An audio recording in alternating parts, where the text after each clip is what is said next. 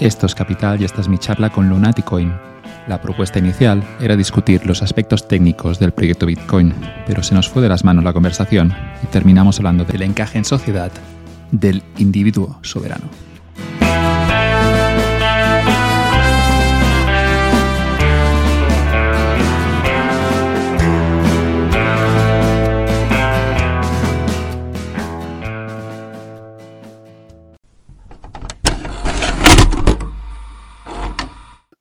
Buenos días, Luna. Placer tenerte Capital. ¿Qué tal, Joan? ¿Cómo estás? Muy bien, encantado de, tenerte por aquí y quería empezar con una pregunta muy, muy simple, que es que si alguien nos está escuchando y no, no lo, dudo, ¿eh? pero si alguien no ha escuchado nunca la palabra Bitcoin y queremos explicarle qué es, ¿cuál sería tu respuesta? Pues uh, Bitcoin es, uh, es, una maravilla de, del siglo XXI. Es un cash electrónico, ¿vale? Y entonces, uh, pues es que es tan simple como eso. O sea, podríamos detenernos aquí Podríamos reflexionar un poco más en qué es el cash y qué propiedades tiene, pero Bitcoin es un cash electrónico, es decir, un activo digital, el primer activo digital escaso sin un emisor central, porque activos digitales escasos ya existían, pero tenían siempre un, emisor central que lo controlaba, véase un ticket para entrar a un concierto, un billete de avión, esos son, serían eh, activos digitales escasos, pero sin un emisor central y permissionless, o sea, que todo el mundo pueda participar, eso, eso no se había visto nunca, ¿no? Entonces, pues eh, con, esta, con esta naturaleza digital, Bitcoin lo que hace es lo mismo que podrías hacer con un cash eh, físico, que por ejemplo, si tú te vas a comprar verdura, eh, pues le pagas y te dicen, mira, son 5 euros, ¿no? Por esto que has comprado, pues tú le entregas un billete de un cash, ¿no? Le entregas un billete, le, le entregas monedas y entre, en ese intercambio solo existen la, persona que te lo está vendiendo y tú, ¿no? No hay más, no hay intermediarios, no hay pasarelas de pago, no hay visa, no hay bancos, no hay nada.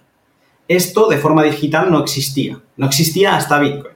Ahora mismo, de forma digital, tú puedes comprar cualquier bien online sin que haya ningún intermediario de ningún tipo, ninguna pasarela de pago, nadie. O sea, es yo te entrego un valor y tú me entregas un bien a cambio, ¿no? Un bien, un servicio. Entonces, Bitcoin es eso. Da, un poco de miedo, ¿no? A veces que no haya una parte central, pero a la vez esa es la fortaleza del Bitcoin. Pero como no ocurrió nunca en la historia, que, que no haya un intermediario que valide la transacción, eh, siempre asusta a algunos. Que no ha sucedido nunca en la historia en, en términos digitales, porque en términos físicos no nos tenemos que ir tan atrás para vernos en esa misma situación. Mm, de hecho, o sea, el, papel moneda como tal tampoco es tan antiguo. El instrumento que, eh, digamos, te facilitaba el intercambio del oro no es tan antiguo. Eh, nos podemos ir al, 1700 eh, para empezar a ver el inicio, 1750, para empezar a ver el inicio de la generalización del papel moneda en Inglaterra. el, dólar, el dólar de la Reserva Federal no existe hasta finales de 1800, ¿no? Del siglo XIX. Entonces, hasta incluso en ese momento donde el papel moneda empieza a funcionar y por lo tanto hay un emisor que, digamos, está dando validez a esos papelitos de colores, la gente, la moneda de curso legal o la forma en la que intercambiaba eh, bienes y servicios, eh, el medio de intercambio era el oro, el oro y el bimetalismo con la plata y el oro. O sea que, por lo tanto, creo que el miedo que podemos sentir a que no haya nadie detrás hoy es por esta pérdida de responsabilidad a la que nos han ido empujando en estos 100, 150 años, eh, porque, digamos, le interesa a estos actores centrales, a estos actores gubernamentales, al Estado, les interesa que sea así. Contra más, eh, eh, o sea, cuanto más irresponsable eres, mejor para ellos, más dependencia de ellos tienes. Claro, es, la historia del dinero y es una historia preciosa, ¿no? Como, aparece en algún momento alguien decide utilizar un activo, no, en, consumo, sino como medio de, de, intercambio. Y tenemos que el oro termina ganando esa batalla porque cumple mejor la función del dinero, es escaso, es intercambiable y, también es duradero. Hay una serie de particularidades, ¿no? Y aquí sí que, si miramos el Bitcoin, podemos ver que, en teoría, es como el mejor dinero de la historia. Otra cosa es que también para que un dinero termine imponiéndose hay una parte que nadie controla que es la convicción colectiva, ¿no? Pero si miramos el Bitcoin de forma teórica, claramente es un dinero mejor que el oro, mejor que el dólar, obviamente, y mejor que cualquier dinero que se haya nunca inventado. Los, o sea, tiene propiedades que ningún dinero anterior ha visto. Sí que es verdad que tiene otras que se podrían argumentar como peores, y de hecho hay una discusión muy activa dentro de la comunidad bitcoiner y economista con un diálogo, yo te diría que a diario, por ejemplo en Twitter, eh, sobre si es dinero o no es dinero o si será o puede ser dinero. Porque se argumenta que por diseño Bitcoin está, tiene un límite mm, por protocolo de 21 millones de monedas como máximo, ¿no? es uno de sus atractivos y digamos que mm, ahora hay una corriente que empieza a argumentar que este límite hace imposible que Bitcoin eh, sea dinero porque Bitcoin no dejará de ser nunca volátil y por lo tanto porque no podrá, digamos, satisfacer eh, demandas monetarias eh, puntuales, que se incrementen y demás. Entonces, si no hay suficiente moneda para satisfacer esas demandas, pues entonces digamos que cómo se absorberá esa demanda con precio, ¿no? con variación de precio y entonces algo que no puede ser estable, digamos que se argumenta que no puede ser buen dinero. Pero bueno, ahí es una discusión que, creo que está bien tenerla, está bien porque te hace reflexionar sobre ella. Yo diré que para mí es dinero no por cabezonería, no por bitcoiner pesado, sino porque lo utilizo como tal. Es decir, yo pago con Bitcoin no únicamente como un medio de pago, sino pago a personas que sé que lo demandan monetariamente, o sea, demandan tener ese Bitcoin para volver a pagar con él. Algunos lo demandan con una mentalidad financiera, porque están especulando, pero sé que algunos otros no es así, como sería mi caso, ¿no? O sea, yo recibo para luego seguir pagándome mis eh, pues, eh, productos online que consumo cada mes, ya sea mi VPN o ya sea el, para favorecer a ese creador de contenido que me ha ayudado a entender algo que no entendía, ¿no? Entonces, yo lo utilizo como dinero, yo lo demando como dinero y en mi comunidad, que dentro del ciberespacio las comunidades no tienen fronteras, no están delimitadas por ninguna jurisdicción y ni tienen una forma concreta y además es cambiante, cada día se conecta un, un pie o se desconecta a otro y por lo tanto estas formas van cambiando, en mi jurisdicción del ciberespacio también es dinero. Por lo tanto, en mi opinión, eh, o sea, en la forma de mi, para mí verlo, Bitcoin puede ser dinero a día de hoy y luego podemos teorizar si se convertirá en el dinero generalmente utilizado por todos. Ah, ahora obviamente se utilizan algunos intercambios, hay gente que lo utiliza como, como moneda, pero el mayor uso, lo, estás diciendo, es ese de, no, sé si especulación, pero gente que, lo utiliza simplemente para o proteger sus ahorros o para especular, que insistimos que hay una, una línea muy fina que al final no es, es, difícil ver quién está haciendo qué. Sí, y aquí voy a abrir un melón que no sé si vamos a entrar o no, pero creo que deberíamos hacer una, o sea, en defensa de la especulación. ¿eh? Deberíamos, porque muchas veces siempre, se, siempre que se menciona la especulación tenemos que hacer la salvedad esta de como, o sea, como quitarle carga peyorativa o negativa al término. Pedir perdón. Casi, ¿no? Yo estoy especulando con esto. No, yo creo que debemos entender que todo en la vida es especulación, que es como se definen los precios de todos los productos. Eh, entonces, eh, especulamos en todo, absolutamente todo en nuestra vida, desde que nos levantamos hasta que nos acostamos. Eh, entonces, sí, hay, hay quien entiende a Bitcoin únicamente como este activo financiero para intentar capear pues, las tendencias inflacionarias de, los, de todos los gobiernos al final, porque hmm, te vienen a justificar que un 2% de inflación es súper correcto, pero al final es inflación. Entonces hay quien únicamente utiliza Bitcoin para eso, compra, lo holdea, lo guarda y ya está. Pero creo que no está mal, o sea, es una de las funciones de Bitcoin. Bitcoin es una forma de riqueza eh, que te permite mm, conservar patrimonio o ganarlo, ganar poder de compra en, un medio largo plazo. yo diría que en un 4 o 5 años puedes estar tranquilo con, con todas tus compras que hayas podido hacer de Bitcoin en ese sentido. O sea que, digamos, no vas a perder contra eh, el poder de compra de la divisa fiat que gastaste cuando lo conseguiste. Sí, sí, vamos a defender la, especulación como algo bueno, estoy totalmente de acuerdo, Luna. Y yo se lo digo a mis estudiantes de economía, a veces que dicen hay especulación inmobiliaria, y siempre digo, ¿quién, quién no especula ¿no? con un precio o con, o con un salario? Siempre quieres ganar más, eh, siempre quieres pagar lo mínimo y la especulación es, es, natural, es, es, algo lógico en los mercados, todo el mundo va a negociar, ¿no? no es ni especulación, es una negociación. Lo que quería decir es que sí que es cierto que hay dos tipos de perfiles que entren en Bitcoin. Hay el que se lo cree el proyecto al 100% y está dispuesto a holdear ya no a 5 años, sino a, a 30 o a 40 años, quiere Bitcoin toda su vida, no quiere venderlo nunca. Y luego tenemos ese otro perfil que ya es distinto en el sentido de que entra siempre en todas las burbujas, que es un perfil de un usuario, de un inversor que identifica que hay una burbuja, se quiere meter, normalmente siempre se meten en el tope y terminan palmando pasta, pero aquí en ese sentido sí que me refería a esa especulación, pero insisto, sin ninguna carga negativa, pero gente que entra en un momento en el que hay una, hay una ola y, se quieren subir y nuevamente, insisto, siempre se suben arriba de todo y palman pasta. Sí, eh, Bitcoin es una máquina de atraer a todas esas personas que se quieren hacer ricas rápido, ¿no? Y entonces, eh, efectivamente, tiene también Bitcoin como tal, tiene mucha carga negativa eh, porque, por ejemplo, ahora que estamos en un mercado bajista, se va hablando de Bitcoin. Ah, hemos conseguido que incluso en un mercado bajista Bitcoin siga estando ahí, ¿no? En, los rotativos. Pero eh, en, un mercado alcista el ruido es ensordecedor.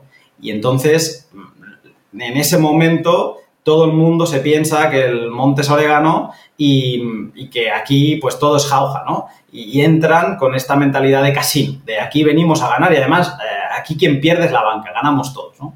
Y por lo tanto, claro, cuando estas eh, oleadas de mercado, que además son cíclicas y en Bitcoin cada cuatro años más o menos se van repitiendo, pues claro, lo que queda es esta idea de, que Bitcoin es pura especulación, pero efectivamente hay quien se dedica profesionalmente a especular intradía incluso con Bitcoin, porque al tener tanta volatilidad pues eh, es un activo que les puede rentar bastante, ¿no? Entonces, sí, sí, o sea, no se puede negar que la consideración de Bitcoin como activo financiero y la utilización de este como tal es un hecho.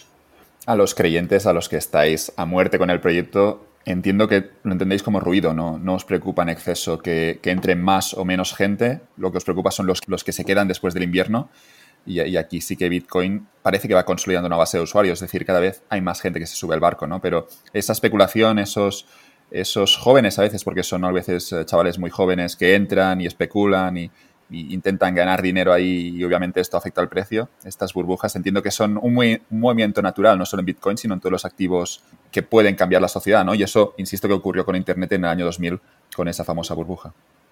Sí, quizá ahí los eh, que llevamos un poquito más de tiempo en el lugar es cuando sacamos a pasear nuestra famosa frase de un Bitcoin es igual a un Bitcoin, eh, que no es para reforzar lo que nosotros ya eh, sabemos, sino es para dar la bienvenida a toda esta gente que quizá viene un poco confundida y que está todo el día mirando el valor del dólar y es una forma de relajarles y es una forma de hacerles pensar, ¿no? de decir, oye, empieza o sea, está bien. Yo llegué por el precio también, eso siempre lo explico. O sea, yo llegué por, por la atracción de la posible ganancia también, ¿no? De decir, esto, esto qué pasa aquí. Pero que lo importante de Bitcoin no está ahí. O sea, lo importante de Bitcoin está en, en todo lo que cambia, ¿no? O sea, el darse cuenta, aunque seas un poco escéptico, pues oye, solo revísate a qué personas están hablando de Bitcoin. O sea, verás que hay gente como Rayo que habla de Bitcoin cada dos por tres, otros economistas que igual, eh, políticos que también. Y además, no para criticarlo, sino para intentar entender las, eh, sus bases, porque como Bitcoin es tan transversal y afecta a todos los campos, entonces vas a encontrar una persona de cada campo que está hablando de Bitcoin y que, le está, eh, y que está entendiendo su, su posición en el mundo en el siglo XXI que estamos. Entonces, yo, un Bitcoin es igual a un Bitcoin es un poco como la, primera frase para intentar despertar a la gente y, oye, que si quieren seguir especulando de esta forma, adelante, que no hay ningún problema, pero que al menos sean conscientes que esto no es, no sé, o sea, la, siguiente burbuja. No, no, esto no va de esto, esto no, esto no se va a ir, no se va a ir a ningún sitio de aquí un año, dos años, ¿no? Esto ha venido para quedarse. Mirar el precio del dólar, no, hablas de mirar el precio del Bitcoin, ¿no? Tú, miras el precio del dólar y esta, yo creo que es, una buena, una, idea muy potente. Esa es una muy buena, o sea, es una de, de las cosas que creo que más he repetido, pero que la gente siempre piensa todo en Bitcoin ha subido, Bitcoin ha bajado. Bitcoin no sube. Bitcoin es, eh, o sea, Bitcoin es unas gafas con las que ver el valor del mundo. Porque además tenemos un mundo finito que es el que es, ¿no? Pues Bitcoin es finito también y digamos que podemos, está como, eh, el mundo está pegged, eh, no me sale, o sea, está con paridad con Bitcoin, ¿no? Con esas 21 millones de unidades de Bitcoin. Entonces, Bitcoin, aunque está en proceso de monetización y todavía es muy volátil y digamos que no ha llegado a este punto de poder medir el valor del mundo, pero Bitcoin es una forma de entender eh, qué valen las cosas en el mundo, o podrá ser. Entonces, cuando Bitcoin sube o Bitcoin baja, mucha gente lo que debe preguntarse es si, en verdad lo que está subiendo y bajando es el, el euro o el dólar, ¿no? No, esto no, lo causan eh, especuladores, digamos, o malos empresarios que están manipulando el precio de las cosas, que es como nos lo vienen a decir cuando el arroz o el petróleo sube.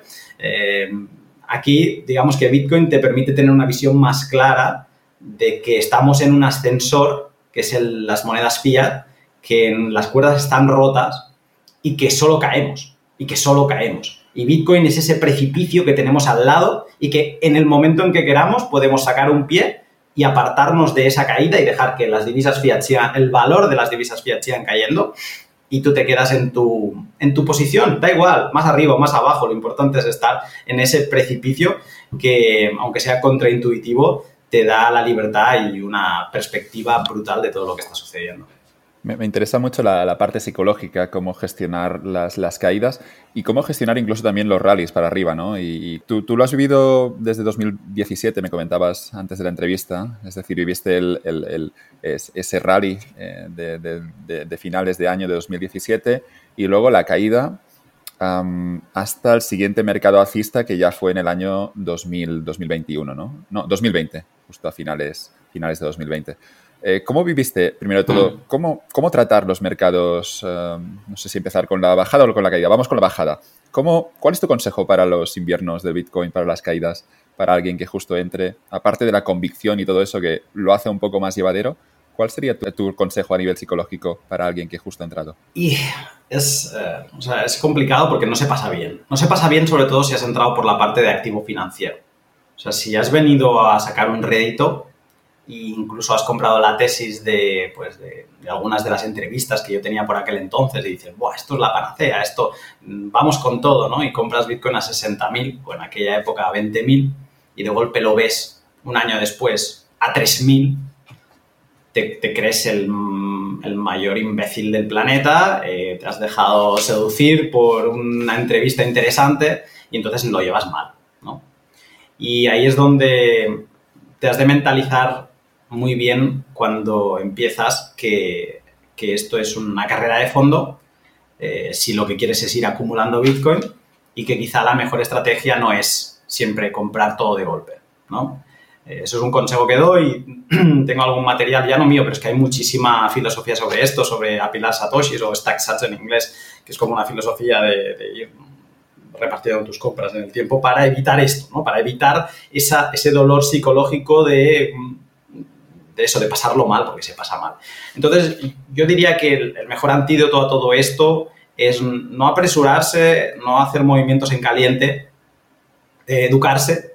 Hice una lista de, creo que era de 10 puntos, de 10 cosas para empezar en Bitcoin y creo que comprar no aparecía hasta el punto 7.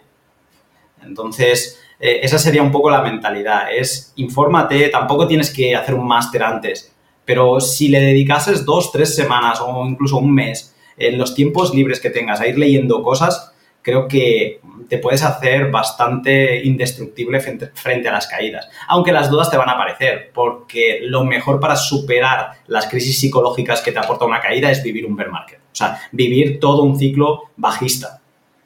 Todos los que entramos en 2017 hemos vivido este 2022 con un daiquiri en la playa.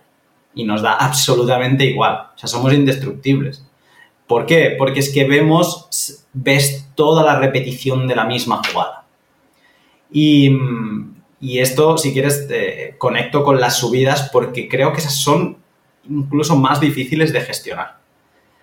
Mm, porque las sensaciones, depende cuánto hayas acumulado y demás, te pueden llevar a hacer, eh, pues sentirte que estás en top of the world, ¿no? Y decir, Buah, es que esto, eh, una, te hace que te olvides de que esto sea, o sea, que son ciclos, que habrá un momento que no todo el monte va a ser orégano y que vas a tener que haber hecho las cosas bien. Y luego también te hace tomar decisiones vitales. He visto a muchísima gente, yo el primero, de decir, lo dejo todo y me quedo en esto 100%. Y esas decisiones normalmente se toman en bull market y cerca del top. Yo no me arrepiento, pero sí que he visto mucha gente que deja el fiat job y al poco tiempo es que no le queda otra que volver al fiat job. Entonces, eh, es, es complicado, o sea, es, mucha euforia. Y yo prefiero los bear markets, los mercados bajistas, a los, a los bull, porque el ruido es ensordecedor en un bull market.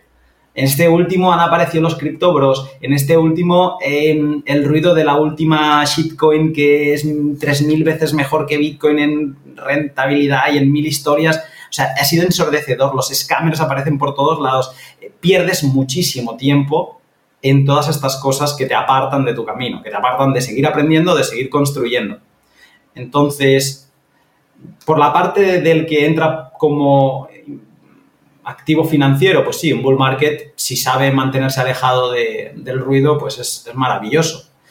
Pero para los que estamos construyendo, los que estamos intentando aprender y seguir formándonos en todo esto, un bull market es, es por momentos asqueroso. Es la broma esa del McDonald's, ¿no? Que cuando explota la burbuja, pues salían ahí los memes con la, con la gorrita del McDonald's, que, diciendo que, bueno, que los, los inversores de Bitcoin tenían que regresar a su, su ¿cómo lo has llamado? Un fiat, su trabajo fiat, ¿no? fiat job. percibir, un fiat job, de percibir un, salario en dólares o en euros por, por, tu, por tu trabajo. Es, hay como dos problemas, ¿no? Como yo lo veo, es, eh, me, interesan los dos problemas y, y, creo que lo estás definiendo muy bien, ¿no? Pero el primer problema es la gente que entra, si vamos al bull market, la gente que se lo cree demasiado. Se lo cree demasiado porque yo también eso lo he vivido, ¿no? De tener una parte invertido, pero en mi cabeza es, ¿por qué no has invertido más? ¿Y por qué no has invertido más cuando era todavía más barato, ¿no? Porque te puedes dar, encontrar que el activo sube, eh, yo qué sé, un 50% en pocas semanas, ¿no? Y, en mi cabeza es, teniendo ese dinero, ¿por qué lo tengo en el banco si yo entiendo lo que hace Bitcoin? ¿Por qué lo tengo en otro activo como el oro o como las acciones, ¿no? ¿Por, ¿por qué no lo tenía todo en Bitcoin? Y yo he vivido eso, sentirlo psicológicamente, de hacer un all-in, no lo hice, pero, pero sí que tuve la, sensación, ¿no? Y es difícil de gestionar una subida porque puedes estar muy invertido, pero todavía te sientes mal psicológicamente. Es como, debería ganar más, ¿no? Y es peligroso porque es como un poco una trampa, está subiendo mucho. Eh, tú lo has dicho, o sea, lo mejor de Bitcoin es que aunque no estés dentro, te obliga a, eh, o sea, te hace pasar por este trámite psicológico. Porque si lo has ignorado y de golpe ves que, Bitcoin va muy bien, es que también, si, estás un poco en temas de capital, de inversión y demás, es que también te hace preguntarte cosas, ¿no? Entonces, sí, sí, es que nadie es, nadie es ajeno a estos trámites psicológicos.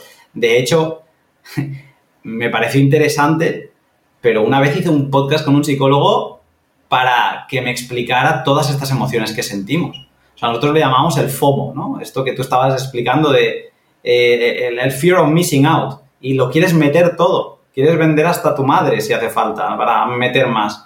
Y que, cómo se explica esta sensación desde el punto de vista psicológico. Pero luego en los bulls te viene el otro sentimiento, que es el food el fear, uh, uncertainty and despair, creo que es, ¿no? Que es el miedo, ¿no? El decir que he hecho madre mía, no sé qué. Todas estas emociones, igual que el sentimiento de comunidad y demás, es muy curioso que es, o sea, es que son como sensaciones muy humanas, muy humanas. Entonces es normal que nadie sea ajeno a, lo que pasa en Bitcoin, los que estamos, digamos, participando de él y los que están fuera. Antes decías que en un bear market eh, se puede sufrir mucho y obviamente es muy duro perder un 70, un 80% del capital que has metido, pero es que yo recuerdo pasarlo mal en los mejores días del bull market, estando invertido. Recuerdo pasarlo mal en el sentido de debería estar ganando más pasta y lo pasas mal psicológicamente, es alucinante. Lo pasas mal porque la compra que querías hacer la semana que viene no la has hecho, porque todavía no es la semana que viene. Y entonces dices, me cago en la leche que voy a comprar más caro. Y entonces es, es, es fatal, es fatal, es fatal. Eh, o, sea, si ganas en Bitcoin dices, mm, M, que me tienen, que todavía no es fin de mes y a lo mejor te lo valoran en, dólares o en euros el pago que tienen que hacer y dices, la Virgen, me va a pagar menos eh, SATs. Eh, entonces, sí, son emociones que has de, creo que la única forma de tolerarlas es vivirlas y vivirlas muchas veces para ya eh, convertirte en acero puro y que no te afecte nada. Pero sí, sí, eh, como bien dices, me está recordando cosas que, que ahora mismo ni pensaba nunca tenemos suficiente aquí ya también. Hay la naturaleza humana que, por muy bien que te vayan las cosas, siempre quieres un poquito más, ¿no? Y me acuerdo de un dibujito, una viñeta de estas que salen en los periódicos, que era un tipo que creo que estaba en el, en el cielo y en las nubes ahí, bueno, y se construía una escalera y le preguntaba al otro, ¿a dónde vas? Y no, no, es que quiero subir más, quiero ir más arriba a ver qué hay. es decir, los humanos siempre buscamos, ¿no? Incluso cuando te van bien las cosas económicamente, siempre hay la sensación, y eso supongo que ocurre, no lo he vivido, pero ocurre con los millonarios, de que siguen persiguiendo más riqueza, a veces hasta un punto que es innecesario, ¿no? Lo vemos en alguna gente que puede trabajar en Wall Street, que ya tienen tres o cuatro casas y seguirán compitiendo, seguirán incluso arriesgando el patrimonio para tener seis o siete casas. Y hay un momento en el que seguramente aquí deberíamos ser budistas y frenar, ¿no? Pero la comunidad Bitcoin yo creo que sabe hacerlo, ¿no? Porque ve el proyecto como algo más trascendental y, igualmente siguen invirtiendo, pero la parte psicológica es, jodida de, gestionar. ¿eh? Sí, aparte Bitcoin en lo que te va entrenando es en este low time preference, ¿no? Esta, esta baja preferencia temporal que te enseña a medir muy bien tu gasto. Porque todas estas experiencias lo que te hacen es decir, a ver, ¿cuánto ahorro al mes? 200 euros. Venga, ok. Em, ¿Puedo dedicar estos 200 euros a esto que me apasiona y que pues eso, ¿no? Que me he tomado la pastilla naranja y es que quiero tener el máximo posible. Venga, va, pues lo dedico. Pero, ¿y cuánto más podría ahorrar? Ah, pues mira, si me quito de esto que al final es innecesario tal, pues podría ahorrar 100 euros más y podría dedicarle 100 euros más, ¿no? Y, y esto es un proceso lento que va, es como la lluvia fina que va calando, pues te va calando hasta el punto que o sea, en ningún caso te vuelves un, rata, ojo, ¿eh? sino que al contrario, eficientas todo lo que haces. Y te das cuenta y pones en valor, o sea, cosas absurdas que antes, em, en que antes tirabas el dinero y que, pues, que no tiene por qué. O incluso a, comprarte cosas más caras pero más buenas para que no se te acaben rompiendo de aquí a un año. Y, creo que eso es algo que también está muy bien, uno de los valores que te aporta Bitcoin, que está súper bien. Y, que la gente, pues todos los, los criptobros y demás que entran por el precio, pues se la pierden, ¿no? y por eso vale la pena mentalizarse en, todos estos valores positivos. Este es uno de los que más me gusta. Creo que compartimos este mindset, Luna, el, de el ahorro, entenderlo como, como comprar libertad futura. Y, claro, tú tienes una serie de opciones en el presente, yo puedo comprarme estos zapatos, esta chaqueta, eh, y a veces hay que comprar, obviamente, tampoco. Yo creo que no hay que caer en eso que decías, de, ser excesivamente rata. Hay que invitar, hay que, hay que salir con los amigos, hay que gastarse dinero en un viaje.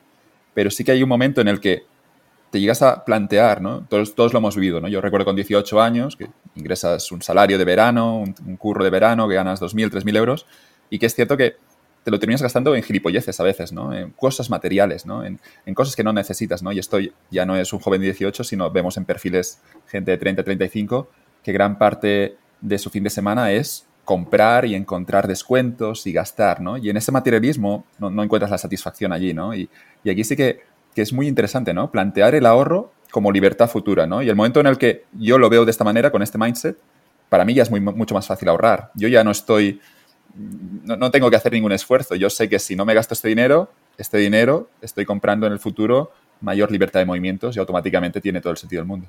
Te olvidas del postureo de Instagram en el que veníamos viviendo la última década y que parecía que era el, camino, ¿no? El fake it till you make it y, todo así. Y te posicionas en una vida más plena, sin duda, ¿eh? Eh, que era fácil, pero es que además casi que es la forma. O sea, te llegas a pensar que dices, vale, he encontrado la alineación vital eh, por la que yo he venido a este mundo.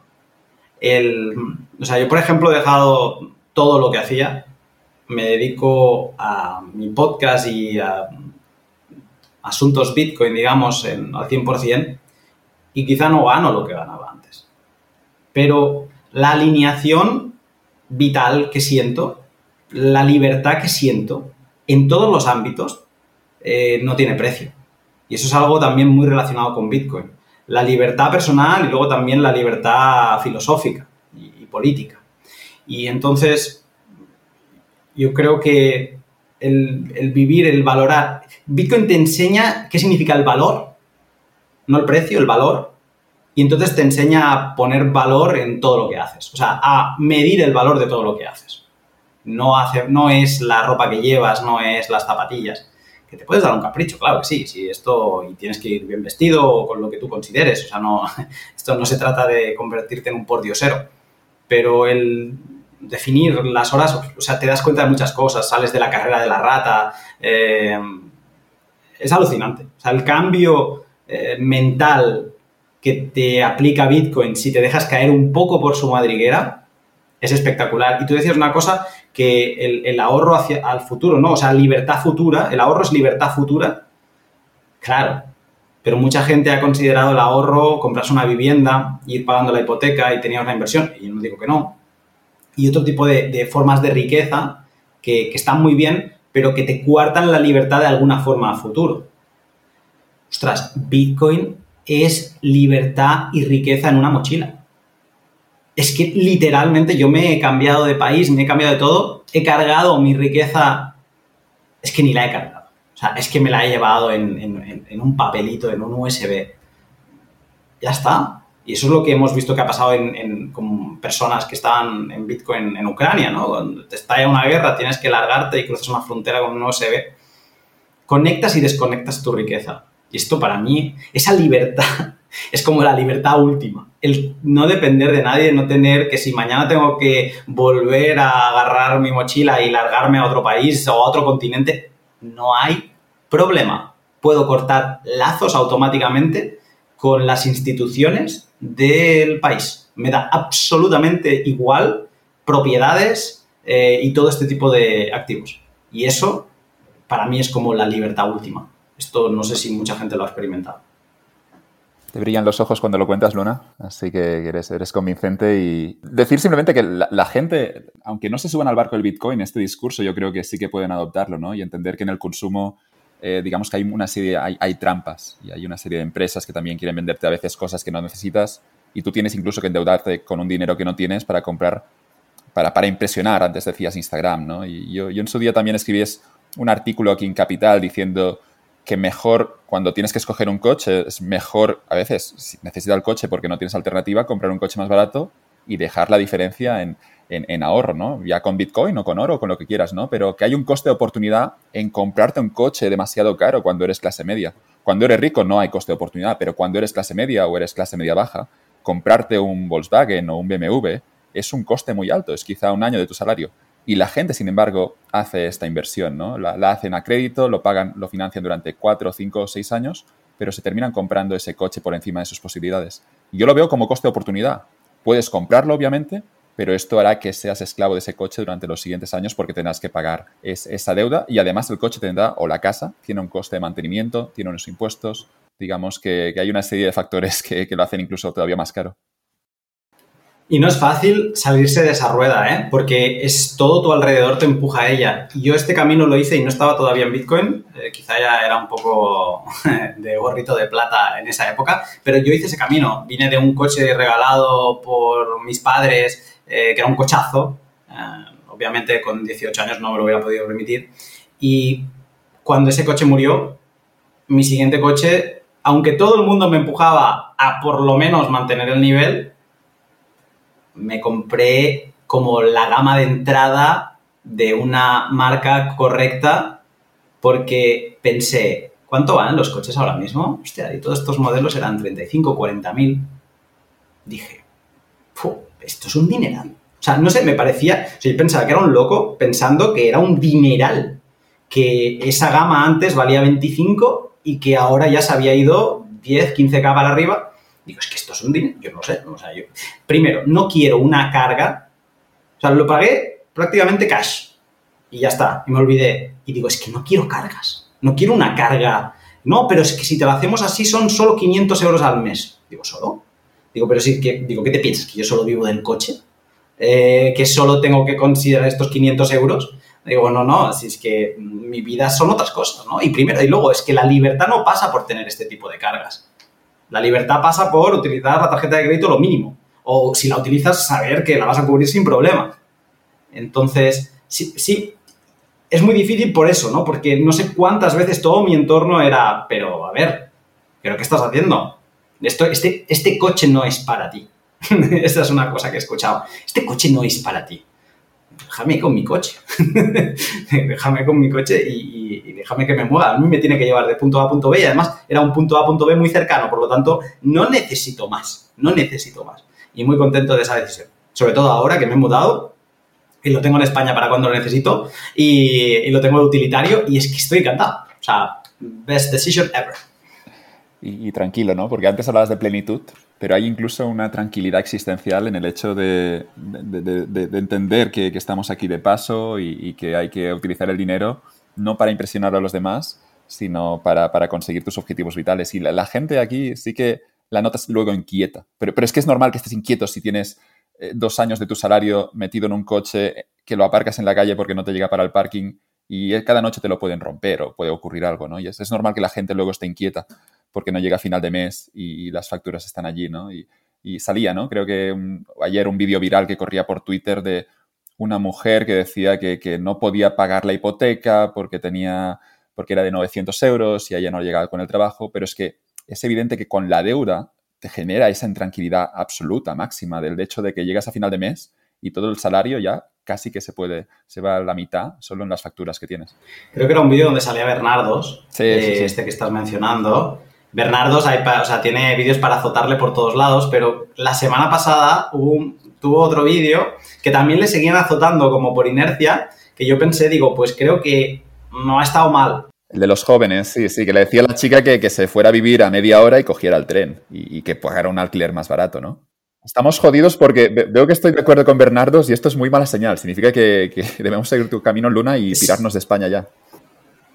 Sí, no, pero es que yo también estaba de acuerdo con él. O sea, eh, porque es una de las reflexiones que me llevo de, de haberme ido.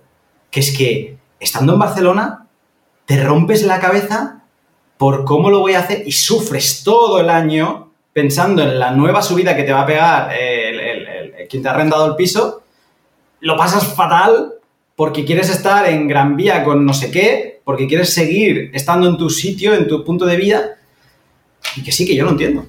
Pero hemos de saber, o sea, la vida no es estática. Quizá nuestros padres pudieron tener una vida bastante invariable o con menos volatilidad, vamos a llamarle así, ¿no? en cómo funcionaban las cosas. Y a veces he, mirado, o sea, cuando, claro, yo soy de esta generación que, que, nos hemos comido crisis nada más salir de la carrera y no teníamos trabajo, no teníamos nada, y, de golpe te pones a mirar en otros momentos de estabilidad y lo miras con, ¿cómo se llama esto?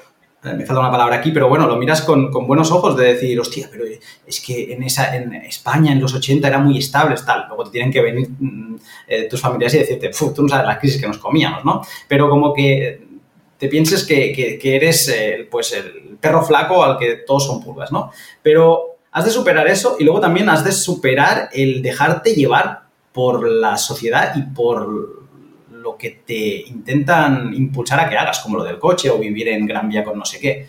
Oye, que los precios se han disparado, quizás una señal para que te tengas que ir fuera. O sea, hay un extrarradio de Barcelona que también está impagable ya, pero hay el extrarradio del extrarradio que se vive de coña. Yo ahora vivo en el norte, apartado de todo, con una conexión a Internet que se puede tener, trabajando eh, online. Claro, he tenido que cambiar mi trabajo. Ya, es que vivimos en un mundo variable. Es que no nos queda otra. No te pienses que vas a estudiar una cosa y, te vas a quedar en ese trabajo toda tu vida. Ese es un error. Aquí somos todos supervivientes y cada vez más. Entonces, eh, creo que hace falta un cambio de chip y en ese vídeo yo estaba de acuerdo con Gonzalo, no porque la chica tuviera que hacer media hora de coche, no, es que yo creo que la chica se tiene que ir a vivir a una hora y media de distancia.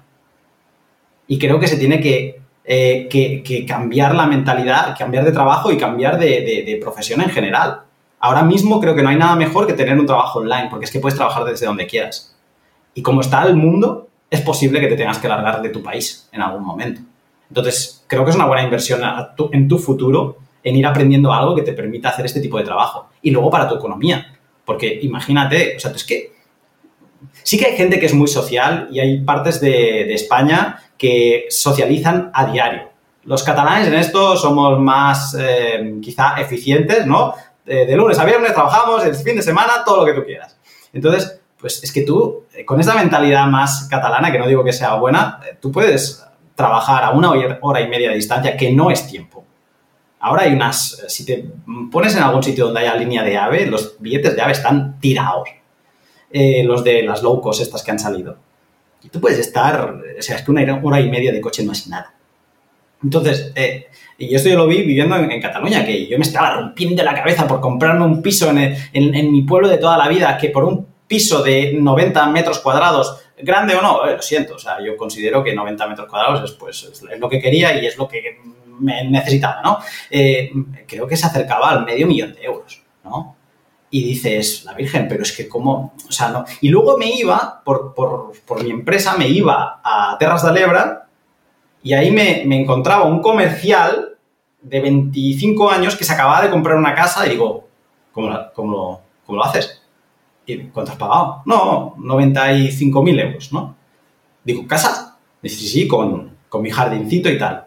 Y ahí es donde las, mis estructuras mentales empezaron a caer y no te tienes que ir a cuatro horas de distancia. Pero es que hay sitios, y además que se vive muy bien. Es que te apartas de todo el ruido de la ciudad y tal y cual, y es que se vive muy bien. Y si necesitas ciudad, pues te pegas un viaje el fin de semana y listo. O sea, creo que en esto hay que cambiar, o sea, estamos todos un poco eh, como con la inercia y no nos damos cuenta que a veces queremos cosas que simplemente son malas para nosotros. Ocurre con el inmobiliario, yo creo que ya es un fenómeno mundial, ¿no? que en todas las ciudades se ha encarecido mucho el precio, se ha multiplicado por 3, por 4 en tan solo 20, 30 años.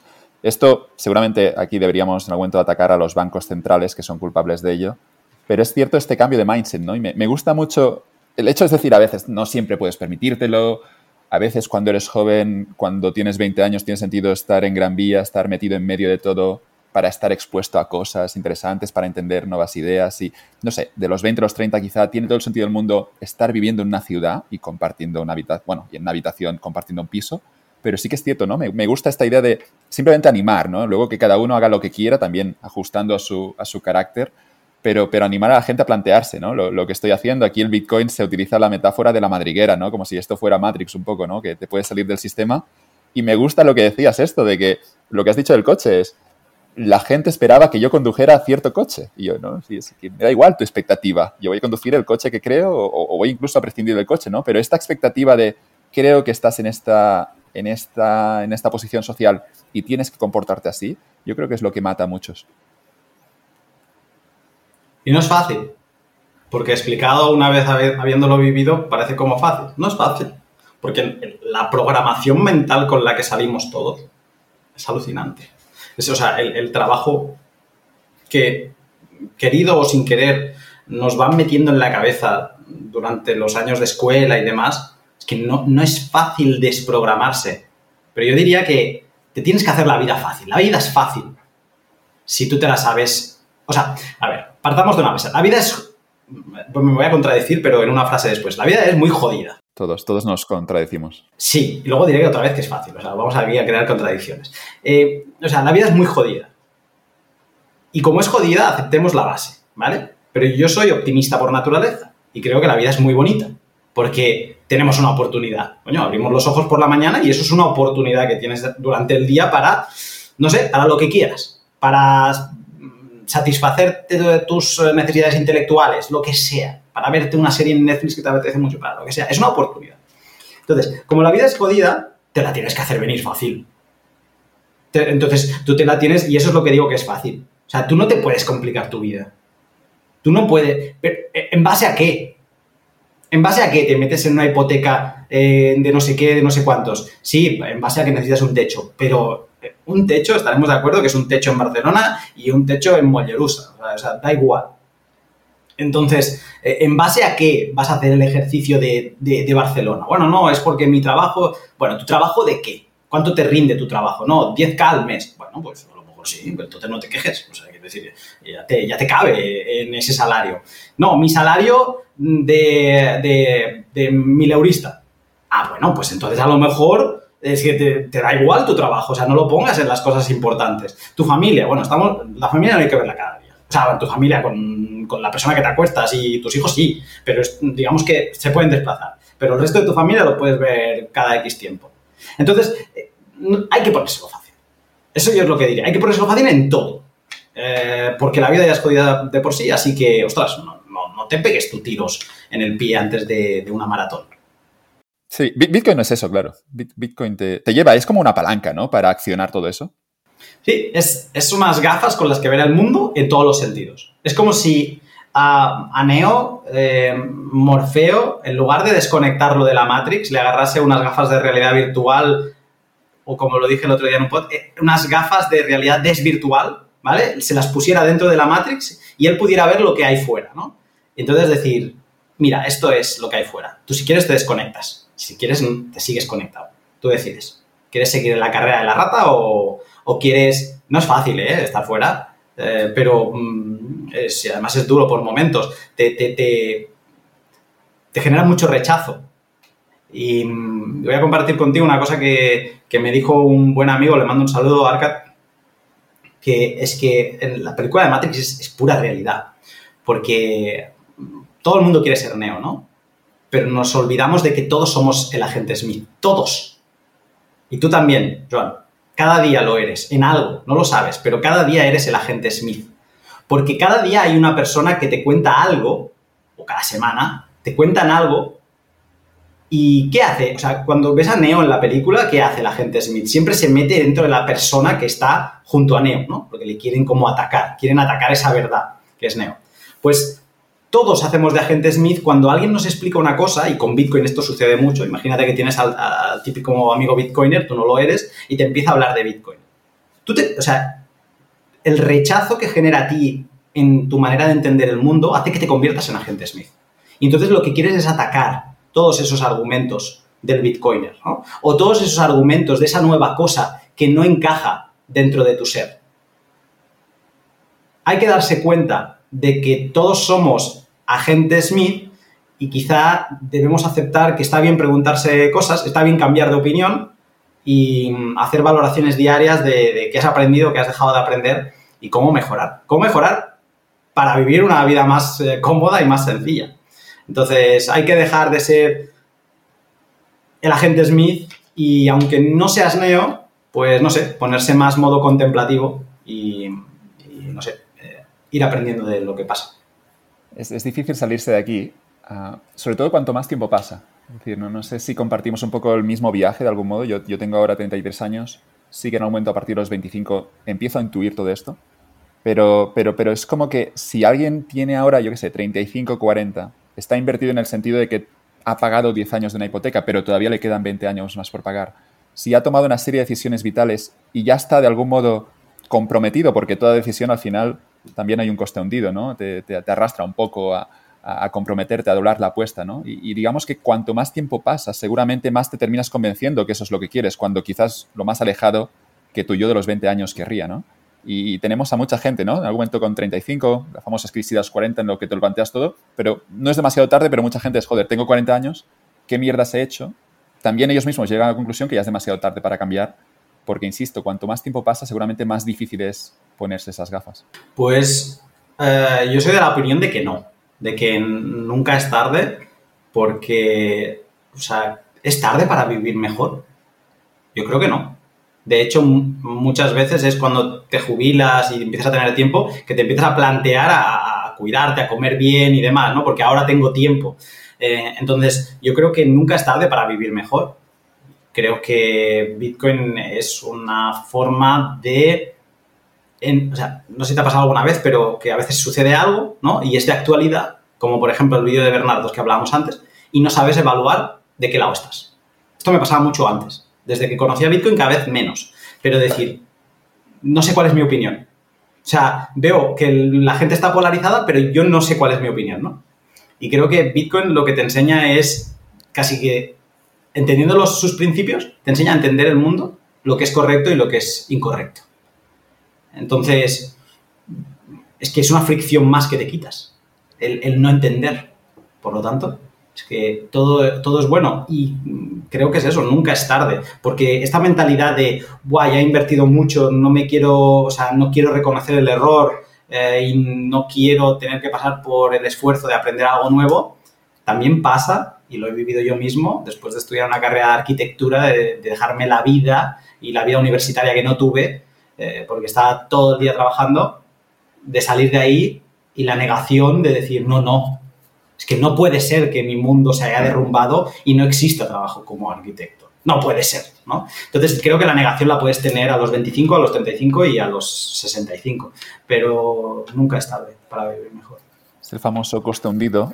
Y, yo lo único que quería decir esto, que quizá los más beligerantes son los que están más invertidos, ¿no? Pero, pero insisto, que, animamos a todo el mundo a cambiar, que, que siempre, bueno, el momento en el que estás bien de salud y en el que puedes, estás en, tienes un pasaporte de España, ¿no? Hay, digamos que puedes ir a muchos sitios, eh, tienes, tienes libertad de movimientos y, realmente depende de ti, ¿no? Pero, pero es difícil, ¿no? O a veces los ataques, digamos que los ataques más beligerantes que he recibido siempre ha sido por parte de gente que estaba muy invertida, ¿no? Y seguramente es porque se pueden sentir atacados, ¿no? Se pueden sentir de que estás de algún modo poniendo en duda lo que han hecho en los últimos 10 años, claro. Agentes Smith. Agentes Smith que reaccionan así ante la luz, ante cualquier luz que a ellos les afecte sus creencias más arraigadas. Eh, pero no pasa nada, porque mm, Neo se mete dentro del agente Smith al final de la peli y, destruye, ¿no? Y como que se rehidrata a esa persona que había debajo.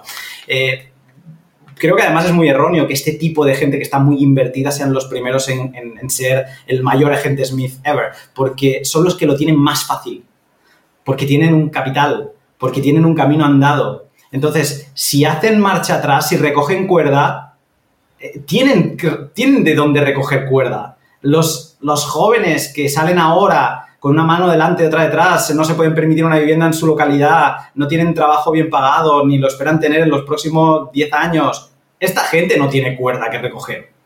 Por lo tanto, ostras, más fácil que lo tiene esa gente, no lo tiene nadie.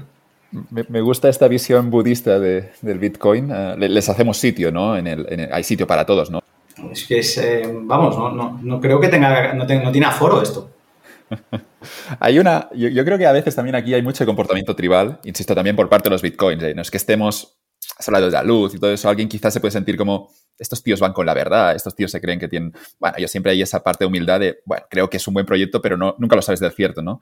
En el sentido de que bueno, todo es discusión. Aquí también hay esa parte del Bitcoin muy budista que estabas planteando ahora, de, aceptar, de no juzgar, de debates políticos. Yo también he llegado un momento en el que casi que es como, bueno, no me da igual, pero sientes, sufres un poco por la gente que se involucra demasiado políticamente, ¿no? Yo creo que esto te ha ocurrido también a ti, Luna, ¿no? ves a alguien muy que parte de la política es parte de su identidad y, que sufre en el momento que hay un debate o que hay unas elecciones. Y no sé si también a los que hemos dado un paso atrás, eso, para empezar, y esto está evidente, te permite vivir más tranquilo, ¿no? Porque es que si estás todo el día con la política, te terminas crispando. Sin duda. O sea, eh, eh, o sea particularmente eh, los catalanes nos hemos curtido en este aspecto en los últimos años con todo lo vivido en el movimiento independentista, independientemente del lado y de, tus ideas. O sea, yo dejé de escuchar la radio hace como siete años. La radio y los medios yo era eh, usuario de Raku durante toda mi carrera. El día que desconecté y me di cuenta de que yo llegaba al trabajo, que llegaba a la carrera cabreado y, con un fuego interior y me di cuenta del el tiempo que estaba perdiendo cada día con esas emociones, la intoxicación de esas emociones, es que no, vamos, ese día empecé a liberarme. Hay tantas cosas, y seguramente estoy metido en tantas cosas ahora mismo que, no sé y que me iré liberando con el tiempo, pero hemos vivido en estos años una intensidad política, una de luchas con amigos, una de pérdidas de tiempo, cuando deberíamos estar tomándonos unas cañas y ya. Que es que no tiene precio. O sea, es que no, no, no se le puede poner un valor a eso. Un valor, eso sí que es coste hundido. Porque eso es una hora que ya no vuelve. Entonces, la política está muy bien porque es necesaria en una vida en común para tomar decisiones que nos afectan a varios. Pero mi opinión es que poco tenemos a apelar en, estas sociedades en las que vivimos Y esto, la figura esta del individuo soberano o de... Ahora no me saldrá la palabra, ¿no? me lo dirás tú porque no me saldrá. Toda esta gente que... Los nómadas eh, digitales, eh, yo creo que es una reacción a darse cuenta de que da igual la crispación que puedas llegar a meter en tu cuerpo y lo activo que puedas llegar a ser en estos campos, que no sirve de nada. Y por lo tanto, ¿sabes qué? Yo me desconecto del sistema. Hasta luego. Y si en este país se va a la M, no te preocupes que me voy a otro que no esté en la M. Y ya está. Eh, entonces, em, sí, yo creo que es una pérdida de tiempo. Es peor que el conflicto, es, que además hay un, incluso un derrotismo, ¿no? Gente, yo escuchando la radio también, aquí escuchando Raku, puedes, de algún modo te contagian ya no solo la crispación, sino un estado vital de derrota constante que lo transmiten los presentadores en el sentido de que, bueno, como que se les gusta, ¿no? El hecho de... El conflicto catalán es muy evidente. Aquí hubo esa... Porque vende. ese, ese conflicto hace cuatro o cinco años y puedes ver por parte de la mayoría, todos los políticos catalanes y gran parte de la sociedad catalana como que están incluso cómodos en, esa, en ese punto victimista de España, no sé qué, hasta el, hasta el final de sus días, ¿no? Y eso, insisto, ya no solo en política, sino que yo animo a todo el mundo a plantear a todo el mundo hasta qué punto podemos llegar a identificarnos con ese rol de víctimas a muchos niveles y que esto obviamente es una posición delicada, es una posición en la que puedes estar cómodo, pero que es muy tramposa y, y que no te va a llevar a ningún sitio bueno. Es muy dependiente es muy dependiente. Entonces aquí estamos hablando de individuos soberanos, o sea, de individuos que se hacen responsables. Em, empezábamos con estas palabras, ¿no? La responsabilidad. En el, Estado y el gobierno nos ha llevado a que seamos lo más irresponsables posibles porque ya se ocupan ellos de todo y así te haces dependiente y así no te puedes imaginar un futuro sin Estado. Pero esta mentalidad de víctima es irresponsable para contigo y es de una, muestra una dependencia tan grande que te acabas convirtiendo en un triste. Vas por la vida y eres un triste. Caminas por la calle y eres un triste. Y si algún amigo te para y te pregunta, ¿y por qué estás triste? No, es por este tema político. ¿De verdad? O sea, ¿de verdad el calado de lo que dicen unos tíos que lo único que hacen es asegurarse un salario vital eh, te afecta a ti de esa manera, pues sí, eres un triste. Y te defines en esa. Es decir, estás incluso cómodo en el rol de ser víctima. Insisto, ahora yo no hablo de política, ¿eh? no, no, estoy hablaba, no, no, no el conflicto catalán, sino en general. Como que podemos ver mucha gente que en ese rol de víctima llegas a incluso a, definir tu identidad. Hmm. Esperar a que alguien solucione tus problemas es muy, es muy mala filosofía de vida.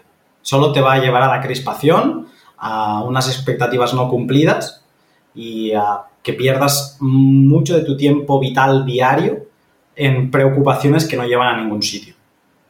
A mí una de las cosas que, parece ser el típico refranero tonto, ¿no? Y a veces es muy difícil cumplirlo, pero el, que no existen los problemas, ¿no? Que si hay un problema, si se puede solucionar es un problema y si no se puede solucionar tampoco, porque ¿qué vas a hacer? ¿Para qué te vas a preocupar?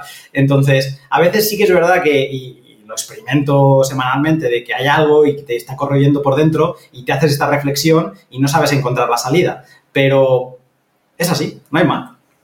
Sí, o, preocuparse por problemas a veces que con dinero se podrían solucionar, ¿no? Y, por suerte tienes ahorrado, pues, pues automáticamente no tienes que preocuparte. Si, yo qué sé, si has perdido un avión, pues nada, compramos otro billete y, ya está. Y, es cierto que aquí la cabeza humana a veces nos juega, yo a mí el primero nos juega una mala pasada, ¿no? Joder, he perdido un avión, llegas después un día más tarde a las vacaciones, pero da igual, si ya está, estás en el sitio que querías, eh, te ha costado este error, te has dormido y te ha costado mil euros, pero a partir de aquí lo puedes resolver. Amén. Curioso. en todo este tema, claro, tenemos, yo, justo ahora escuchaba, yo creo que era hace una semana en, en TV3, de nuevo, tengo que desconectar de los, de los medios, lo estoy viendo ahora, Luna. te veo, te veo, te veo conectado, ¿eh? Es que te contaminan, la palabra es que te contaminan. Todo esto, insisto, que no es nuevo, ¿eh? Los políticos, las élites, siempre han jugado con las emociones de la gente. No, no es un debate nuevo, es decir, esto ya ocurrió hace dos mil años. El político ya, ya manipulaba con demagogia y hacía que la gente se preocupase por, por esos debates y de algún modo les jugaba con sus emociones. ¿no? Todo esto no es nuevo, pero la sociedad ahora también es más tecnológica. Quizás sí que con la tecnología pueden pueden llegar más o pueden tener un impacto mayor, pero, pero digamos que todo esto ha ocurrido siempre en la historia. Y fíjate que si te desalineas de lo que es verdaderamente importante, pueden hacer contigo lo que quieran. Porque si tú pierdes los valores de la familia, pierdes los valores de lo que es, da igual, lo que es importante para ti, y te acabas como dejando llevar por todos estos movimientos eh, de presión, de influencia política de las radios y los medios, entonces es cuando puedes cometer actos que atentan gravemente contra ti. Puedes atacar a un familiar, puedes dejar de hablarte con un amigo de siempre, puedes, o sea, perder el norte, literalmente. Por eso creo que es muy importante apagar el ruido, centrarte en ti, centrarte en lo que te importa, aunque no sea correcto ni socialmente eh, aceptado, y moverte y no, no desalinearte, o sea, seguir ahí y que digan lo que tengan que decir y hagan lo que hagan. Pero así tú serás, tendrás conciencia para cuando en algún momento te propongan hacer una salvajada, decir, lo siento, pero yo me paro al lado. Y aquí voy a traer otro tema polémico. Yo no me he vacunado. No soy antivacunas. Tengo todas las vacunas que se pueden tener. Si me voy mañana a Somalia, me voy a poner las de la fiebre de todos los colores, la amarilla, todos, me las voy a poner todas. Pero en mi momento de estar parado al lado, yo me dije, ¿necesito ponerme esta vacuna ahora mismo? No. Me la quiero poner, mm, o sea, ¿por qué no te la quieres poner? Yo me hacía la pregunta, hombre, porque la considero muy experimental. Y no considero que la necesite de momento no me han demostrado nada que yo vaya a ayudar a nadie con esto. Por lo tanto, aparte de que hay otra cosa, pero yo creo que es mejor ser egoísta en general y no, no tan esta mentalidad de pensar en el... Pero eso sería para otro podcast. Em, entonces no lo. Ostras, ha sido muy duro, ¿eh? Muy duro aguantar, ¿eh? Y me he estado moviendo por todo el mundo menos Estados Unidos, porque ahí están todavía con RQR. Pero ha sido muy duro presiones familiares, presiones de la televisión, presiones en establecimientos, sentirte un terrorista porque te has metido en una cafetería y no tenías el maldito pase, ¿cómo se llama? ese? O muy duro, ¿eh? Pero ahí es donde creo que cada uno ha de estar alineado, aunque por momentos se considere que no estás haciendo lo correcto. Lo importante es irse a dormir y no recriminarse a uno mismo nada. ¿Puntos en donde se puede mejorar? Sí, pero no pasa nada, porque al día siguiente lo cambiamos y lo mejoramos. Pero el, pensar que te has traicionado a ti mismo, yo creo que eso es lo peor que hay. Eso sí que es, es de lo más difícil de superar contigo mismo. Somos animales sociales. Significa que como producto de la evolución, al final hemos vivido siempre en tribus y hoy seguimos viviendo en tribus y hoy debemos seguir viviendo en sociedad. No es algo malo. Gran parte de nuestra felicidad está en las relaciones en nuestra comunidad, en nuestra familia, con nuestros amigos. Pero es cierto que esta programación evolutiva nos puede sabotear nuestras preferencias, nos puede llevar a un sitio en el que no queremos ir, ¿no? Y, lo vemos muy claro en este caso de las vacunas, que el mayor tipo, la mayor barrera, yo me he vacunado, tengo las dos dosis, sí que en la tercera luego haces ese planteamiento, necesito la tercera, y luego viéndolo todo, llegas a una conclusión, pero claro, luego llega la presión, llego, las acusaciones públicas de, egoísta, la preocupación también por tu familia, ¿no? Cada uno tiene que tomar sus decisiones en incertidumbre. Pero el mayor coste, y esto lo veo clarísimo, no es un papel que tengas que rellenar para cruzar una frontera, sino que son esas voces de, gente cercana, de gente a la que quieres, que cuestiona tu decisión, y esto siempre será lo más difícil, y ya no la gente cercana, sino a veces gente desconocida, y es aquí cuando te explota la cabeza. Pero es que estamos programados así como humanos, ya no, ya no es que tengamos en cuenta la opinión de gente que esté a nuestro alrededor, sino que nos importa la gente, eh, nos preocupa la opinión de gente que no conocemos de nada. Y eso son las redes sociales. Y eso, si lo piensas un momento, es una locura. Sí. Em, y creo que lo que hemos vivido ha sido la demostración de cómo de mal estamos, porque cada uno puede hacer lo que quiera. Yo he respetado a todo el mundo que haga lo que quiera, toda esa gente que decidía antes de que estuvieran disponibles las vacunas someterse a, como a, los experimentos de las vacunas, ser los primeros. Yo lo respeto todo.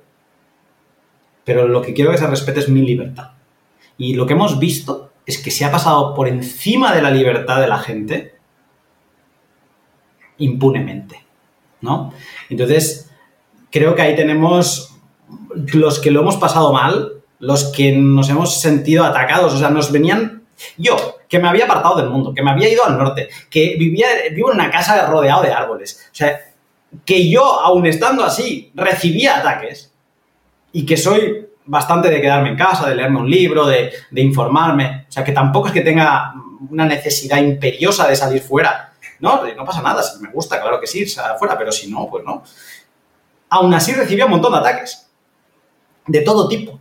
Entonces, ostras, ha sido muy duro. Y creo que no hemos aprendido la lección, ¿eh? Porque creo que no ha habido una reflexión de todo lo sucedido.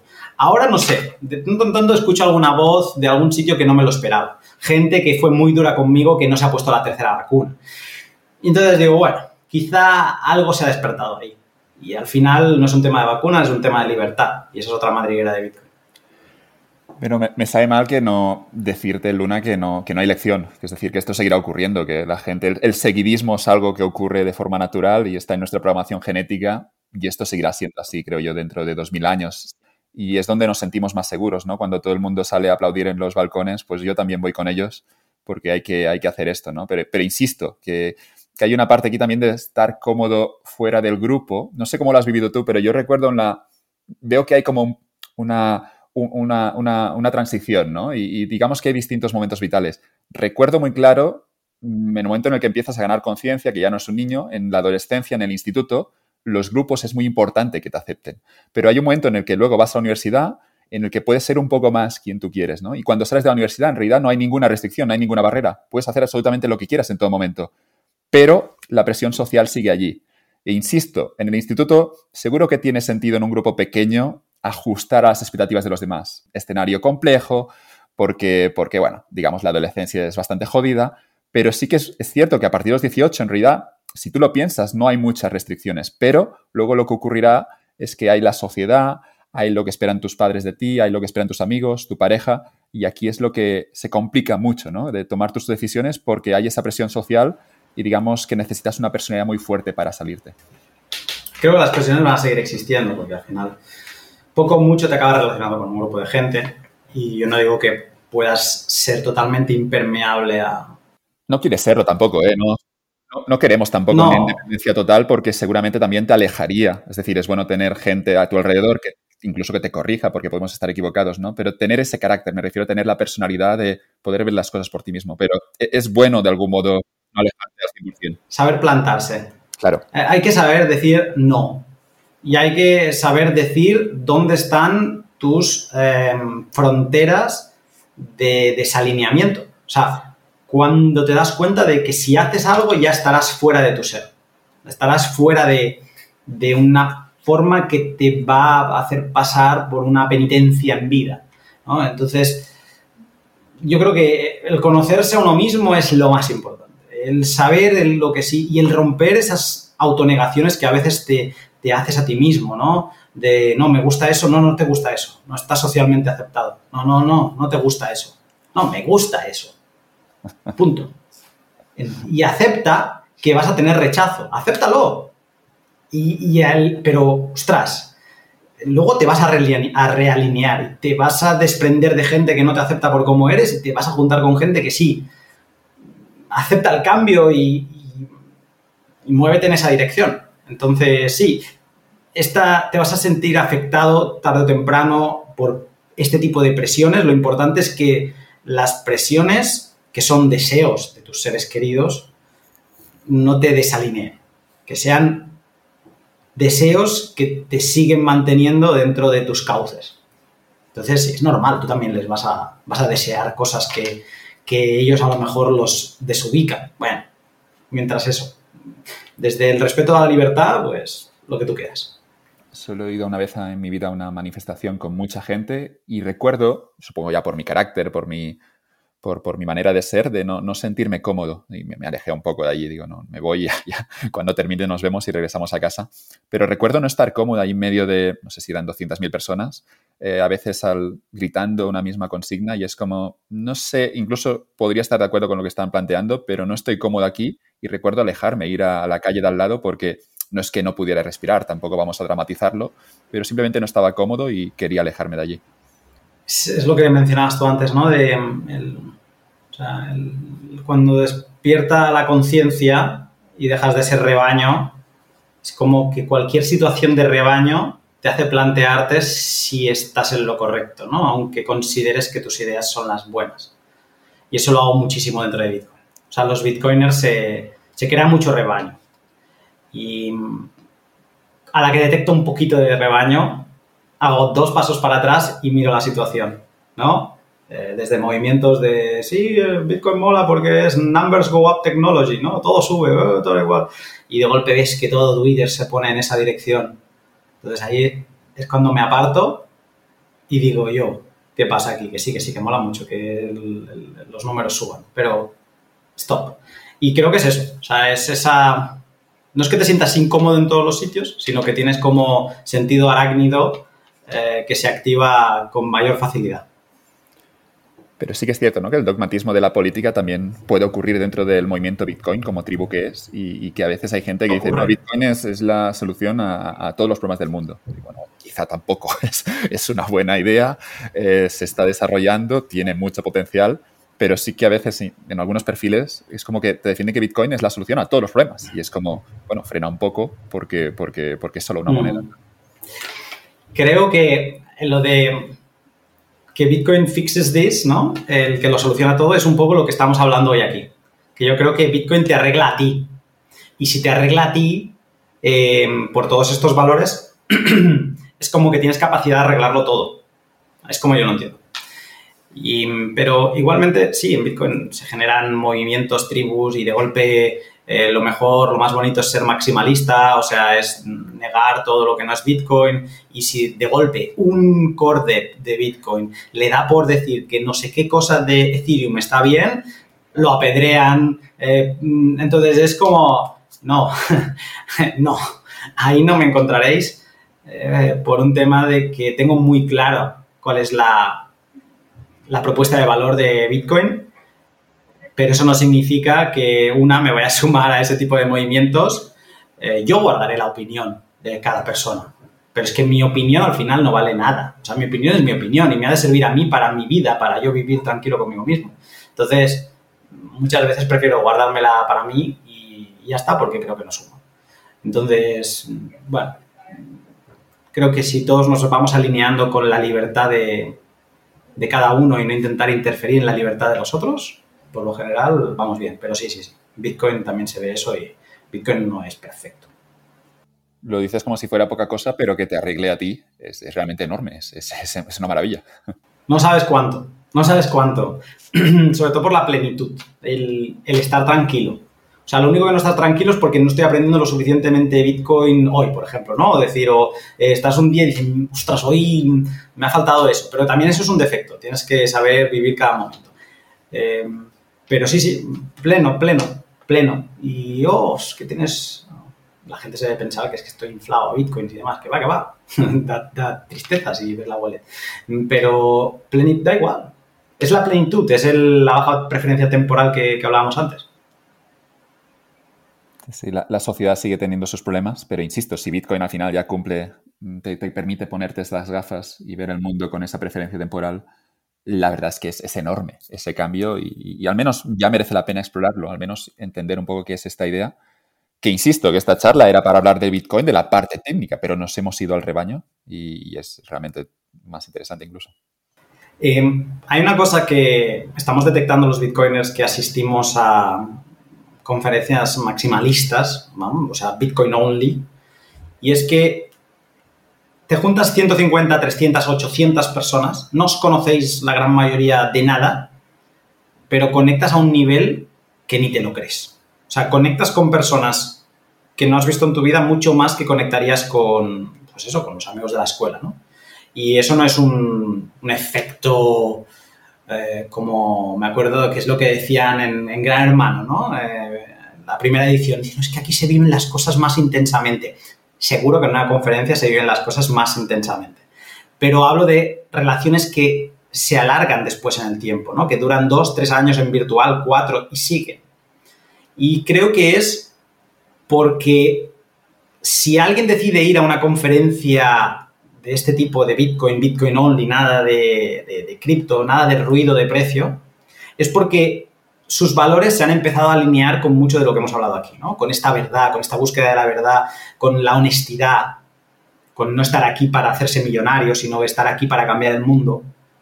Pues como todos esos valores se alinean, te conectas en la conferencia y de golpe es que conoces amigos, es que conoces a gente como tú, gente like-minded, ¿no? Y, todo va solo. Y además sabes que es gente en la que puedes confiar. O sea, yo hay muchos bitcoiners que le confiaría a mi wallet y ya tengo amigos que no se la confiaría nunca. O familiares. Eh, eso es interesante. O familiares. Entonces, eso es muy interesante. El que es algo que sucede en Bitcoin, creo que no se habla mucho, pero es así. ¿Crees que es peligroso en este sentido de que a veces también se puede desarrollar una excesiva tribu? Esto que decías antes, ¿no? De que una opinión favorable a Ethereum, ¿crees que está ocurriendo ahora mismo por parte de algunos maximalistas del Bitcoin? De solo hay el Bitcoin y automáticamente todos los otros proyectos en, el mundo cripto no valen absolutamente nada. Em, ¿Cómo vigilar de no caer en ese tribalismo? Incluso cuando identificas las cosas buenas que las estás escribiendo. ¿Qué haces tú, Luna, para no caer en el tribalismo? ¿Cómo lo gestionas? Uf, una pregunta compleja, porque asume que conozco la verdad de lo que es tribalismo y de lo que no. Y no lo bueno, Para ser más independiente, que, ¿cómo, ¿cómo lo gestionas para intentar tomar más tus decisiones? Ser honesto conmigo mismo y de nuevo a lo mejor diré algo que no le gusta a parte de mi audiencia y me dejarán de seguir, de escucharme. Entonces otra audiencia aparecerá. Entonces volvemos a lo de antes. Creo que en esto tienes que seguir con lo que resuena dentro de ti. Em, quiero romper aquí una lanza a favor de Bitcoin porque, o sea, yo lo que estoy en contra es de que, porque alguien analice una parte de la criptografía, de otra moneda o, o de lo que sea, de una política monetaria. O sea, cuando yo veo algún análisis de valor, yo creo que eso no se puede atacar. O sea, yo creo que eso ¿Te puede interesar? No lo leas. ¿Te puede interesar? Te lo lees ya. Eh, pero para mí Bitcoin, de todo este movimiento, vamos a mal llamar cripto, porque para mí cripto únicamente es criptografía, pero para el paraguas este donde se ha metido todo, o sea, Bitcoin seguramente es lo único que tiene sentido. Eh, por la trayectoria en la historia del dinero que hemos vivido. A partir de ahí, yo no digo que no tengan utilidad pues, cosas como Ethereum y demás para otros campos, pero eso no es el territorio donde compite Bitcoin. Bitcoin viene a ser un ataque a todos los bancos centrales, a toda la base monetaria, a todas esas monedas fiat, a todos esos gobiernos, a los estados. Bitcoin es la rotura de uno de los pilares fundamentales del Estado. Internet es otra ruptura. Y creo que en esa liga no compite nadie. Nadie. Ahí solo está Bitcoin. Y para mí, por eso estoy dedicándole 24/7 a Bitcoin. Que Ethereum pueda mejorar las finanzas de los bancos como los conocemos hoy, no sé qué, tal y cual. Sin duda sin duda. Han, aparecido ideas ahí que no han tenido los bancos en 100 años, sin duda. Pero no me interesa. es como Netflix. Netflix o la plataforma que quieras, ¿no? Pon aquí tu entretenimiento. Es brutal, porque te entretiene cuando lo necesitas. Es entretenimiento on demand. Genial. Pero no compite con Bitcoin. Es otra cosa. Y por lo tanto, como es otra cosa, no me interesa ni le dedico nada, solo lo consumo cuando necesito. Y, quiero decir esto claro porque que no vaya a parecer que voy a blanquear el, poder hablar de que, bueno, esta moneda a lo mejor sí que tiene un punto bueno y vamos a tener que, o sea, un punto bueno para competir con, eh, o que es mejor que Bitcoin o tal. O sea, yo creo que la singularidad de Bitcoin es tal como poder decir que, vas a o, intentar competir con Bitcoin es como querer intentar otro oro. No, es que esto es como el oro, pero un poco mejor, ¿no? El, oro es oro. Tú puedes hacer otra cosa. Puedes intentar, bueno, ya, ya llegarás a ver si lo consigues, ¿no? Pero creo que donde está Bitcoin no hay nada que compita. Entonces, mm, cerrando y contestando conclusivamente a lo del tribalismo, no tiene respuesta. Cada uno debe estar alineado con, sus valores y, creo que la respuesta a esto no lo encuentras en Bitcoin, sino que lo encuentras en la filosofía y, en este tipo de, campos. Y luego hablabas de otros proyectos que pueden tener sus usos, pero es que luego también tenemos algunas eh, criptomonedas que directamente ya son una, son una estafa y también es un poco el movimiento natural en un mercado donde hay una burbuja. Es decir, es normal que ocurra esto, que, la gente, que algunos intenten claramente engañar, pero, pero, digamos que es un ruido que me temo que, que, es inevitable que ocurra en un escenario en el que hay un activo potencialmente revolucionario y hay obviamente una burbuja. Significa que la gente se sube al carro porque mucha gente se quiere hacer rica rápido. Las estafas las tenemos, o sea, las estafas no las ha inventado Bitcoin. Las estafas las tenemos antes de Bitcoin. Con el dólar se siguen haciendo estafas. Eh, se hacían estafas con los duros sevillanos. Se hacían estafas con el, oro. O sea, se hacían estafas con todo. Quiero decir, la estafa es, está dentro de la naturaleza humana. Y forma parte también de esta mentalidad de hacerse rico rápido, ¿no? O sea, sin, hacer el proof of work de, de haberlo, pues de haber aportado un valor real a cambio de un contravalor. Entonces, sí, o sea, hablar de estafas es otro podcast. Pero no es un podcast de Bitcoin, es un podcast de la naturaleza humana. Pero sí, abundan, porque de nuevo, cuando vienen estas oleadas y todo el mundo quiere hacerse rico rápido y se da cuenta de que Bitcoin no le está rindiendo lo suficiente, va pasando, ¿no? Va viendo el listado y va bajando de nivel. Y de golpe no se da cuenta y en lugar de estar eh, haciendo trading de las criptomonedas top 50, está haciendo trading de las shitcoins top 10,000. O sea, está ya en unos niveles em, de, generación que es peor que ir al casino. O sea, creo que tienes más posibilidades de ganar yendo al casino que, haciendo eso. Sí, no, no, no, hay atajos. Esto, si alguien nos escucha, que no, al final hay que, hay que hacer el trabajo, hay que pasar. Hay que, eso que dicen, me gusta cuando lo dicen los americanos de you have to walk the walk, tienes que andar el camino. ¿no? Por mucho que lo sepas, tienes que seguir, obviamente, eh, tienes que recorrer ese camino y a veces hay gente que busca, busca los atajos y no, no, es buena idea, pero es incluso un poco ridículo, ¿no? Tú que llevas más tiempo metido en el proyecto y lo has visto, has visto todo este, estas shitcoins aparecer, eh, sí que es, es, realmente a veces incluso sorprendente cómo puede ser que proyectos que claramente ya solo por el nombre se nota que no llegarán a ningún sitio, la gente, bueno, hay, hay quien, se, quien intenta ganar dinero con eso, ¿no? Con esas shitcoins. Sí, es que nos metemos en, un, en unas oleadas de, te das cuenta de que de golpe la gente está comprando shitcoins, ¿no? Y de golpe no le importa absolutamente nada. Y todo el mundo sabe que es una estafa, pero la siguen comprando. Y de golpe una semana a otra se multiplica por dos la capitalización. Y a la tercera semana se multiplica por cuatro. Y dices, es que, esto, es que la gente se ha vuelto loca, pero yo me estoy quedando fuera. entonces, de golpe ves gente que no te la imaginabas comprando shitcoins. A mí me han llamado amigos en el techo de Doge, amigos que no hablaba con ellos hacía un año, y me decían, oye, tal, que es que mi socio no sé qué, quiero comprar Doge ni se te ocurra. O sea, ni se te ocurra. No lo toques ni con un palo. Me da igual que multiplique por dos, no lo toques, porque tú no eres trader, tú no sabes lo que estás haciendo. No estás en mercados de volatilidad de alto riesgo. Entonces. El trader tampoco lo sabe. El trader tampoco lo sabe. Pero, y por eso luego acaban vendiendo cursos. Eh, pero, ostras, es que yo creo que es eso, el, el ver que todo el mundo está comprando y el querer estar ahí. Y eso lo que nos tiene que hacer pensar es que nos hace, nos hace ser parte de la estafa. Entonces, aunque no suene bonito y cueste de digerir lo que voy a decir ahora, pero te convierte en un estafador. Cada uno haga lo que considere con esta píldora. La, trayectoria del Dogecoin fue, fue interesante, iba a decir divertida, pero no es divertido porque hay mucha gente que ha perdido dinero, pero fue al menos interesante, ¿no? Porque teníamos ese proyecto de Dogecoin que incluso el propio creador llegó a salir diciendo, no, no, es que aquí yo no he trabajado en eso desde los últimos tres o cuatro años, pero solo por el tweet de Elon Musk. 2015 no se tocaba. Imagínate.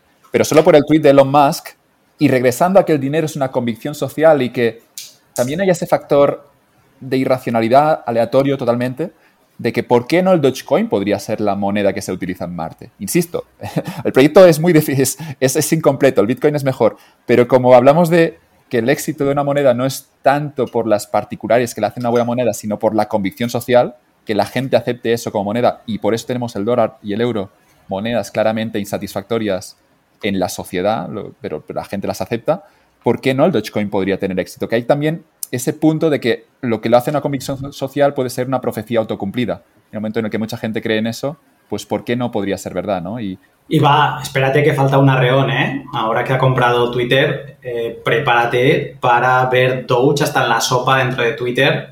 Mm, lo va a intentar meter. ¿Por qué? Porque me da la sensación que Elon no es de los que asuma sus errores. O sea, es de los que redobla, ¿no? Eh, ah, no, double down.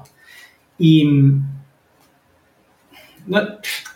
esto sí, puede ser una convicción social, pero hemos visto a lo largo de la historia muchas convicciones sociales que no han llevado a ningún sitio. Cambia las probabilidades de éxito, quería decir. Simplemente que el proyecto puede ser una puta mierda. Pero en el momento en el que mucha gente se lo cree, pues automáticamente esto tiene un valor. E insisto, hay una gran diferencia con el Bitcoin, ¿no? Porque el Bitcoin hay una idea detrás de lo que planteaba Satoshi, pero es que el Bitcoin también tendrá o no tendrá éxito en función de si se lo cree o no se lo cree la gente. Mm, sí. Mm, lo que pasa que ahí te miras, o sea, la razón de ser, ¿no? O sea, el, hacia dónde vamos o hacia dónde queremos ir y ahí ya es donde cada uno ha de decidir. Luego también que haya habido una convicción eh, comunitaria en Doge durante qué? ¿Dos meses? Mm, o sea que también a veces nos, nos cegamos. Demuéstrame una convicción en una franja temporal que mínimamente represente algo para lo que es el dinero. ¿no? El oro ha sido dinero 5.000 años. Venga, eh, no sé, es que ni Bitcoin. pero Bitcoin de momento lleva un track record interesante. Entonces, que, sí, que lo que diga Elon Musk, que, muy bien, que se dedique a lo que hace bien y ya. Si no vamos a las shitcoins, si vamos a los proyectos de criptomonedas que hay una idea detrás y que pueden tener unos usos, me, interesa especialmente tu opinión, ya no de las shitcoins, sino de estos proyectos alternativos al Bitcoin que a veces tienen una utilidad distinta. Y te quería preguntar algo simple pero a la vez complejo, que es qué es lo que, lo has intentado responder antes, pero lo quiero tener claro, ¿qué es lo que hace al Bitcoin em, la única apuesta por tu parte? Es decir, ¿por, por, qué el Bitcoin crees que es un todo o nada al Bitcoin y el resto de proyectos son menores? ¿Qué, es lo que te hace ver que el Bitcoin es superior a la hora de ser una mejor criptomoneda? Primero por un factor histórico, ¿no? Eh, cuando empiezas a tirar del hilo de Bitcoin acabas en el año 70 y ahí te empiezas a dar cuenta de la aparición de la criptografía y de cómo se estaba empezando a nacer el mundo digital cuatro lo estaban experimentando con ARPANET y demás, pero ahí estaba, ¿no? Se, empezaba a vislumbrar el futuro. Luego esto evoluciona y te aparece un tal David Chaum en, el 82, 83, con un paper que te empieza a hablar de aplicar técnicas criptográficas propias que, él había eh, parido de su cabeza, además jovencísimo, creo que tenía 27 años, que te hablaba de mover información de forma privada dentro de estas redes, ¿no? de, este, este mundo digital que estábamos creando. Y luego te aparecen en, a inicios de los 90 una gente que se llaman los cypherpunks, que no cyber, sino cipher, de, la cifra, del cifrado, ¿no? Cypherpunks, que son un grupo de trabajadores de todas estas tecnológicas, IBMs y demás, que en sus tiempos libres se reunían, se reunían y pensaban en el futuro. Y pensaban en todo esto que ellos estaban viendo de primera mano. Internet, Internet era la nueva frontera, era el nuevo estado global, algo pero donde los gobiernos no entraban. Y trabajaban sobre que, oye, nos va a hacer falta, esto es una nueva realidad y nos va a hacer falta herramientas, por lo tanto debemos escribir código para seguir siendo libres en esta nueva realidad. No queremos que se convierta esto en lo que por muchos momentos es a día de hoy un gran hermano.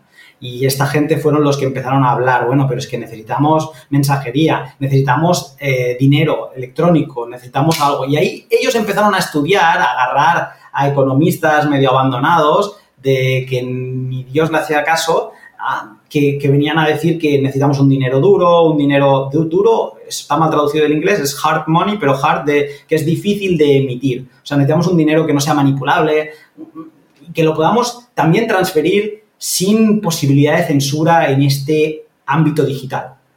Y entonces te das cuenta cómo empiezan a aparecer propuestas, ¿no? Propuestas más flojitas, eh, como más de aficionados que iban teniendo entre ellos, pero luego propuestas más sólidas. Tenemos eh, Hashcash, tenemos B-Money, BitGold, eran ideas de, de poder transferir valor en este mundo digital, pero todas fallaban en una cosa, ¿no? Todas fallaban en que no sabían solucionar un problema vital, que es que no exista un intermediario.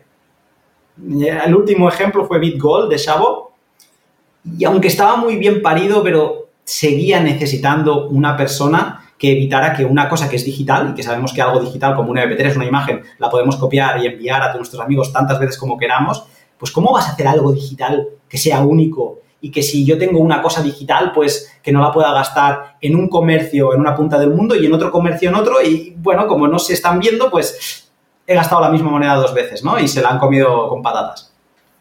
No tenían narices de solucionarlo. Y entonces aparece Bitcoin. Aparece un tal Satoshi Nakamoto que no sabemos todavía quién es o quiénes son. Y soluciona el problema.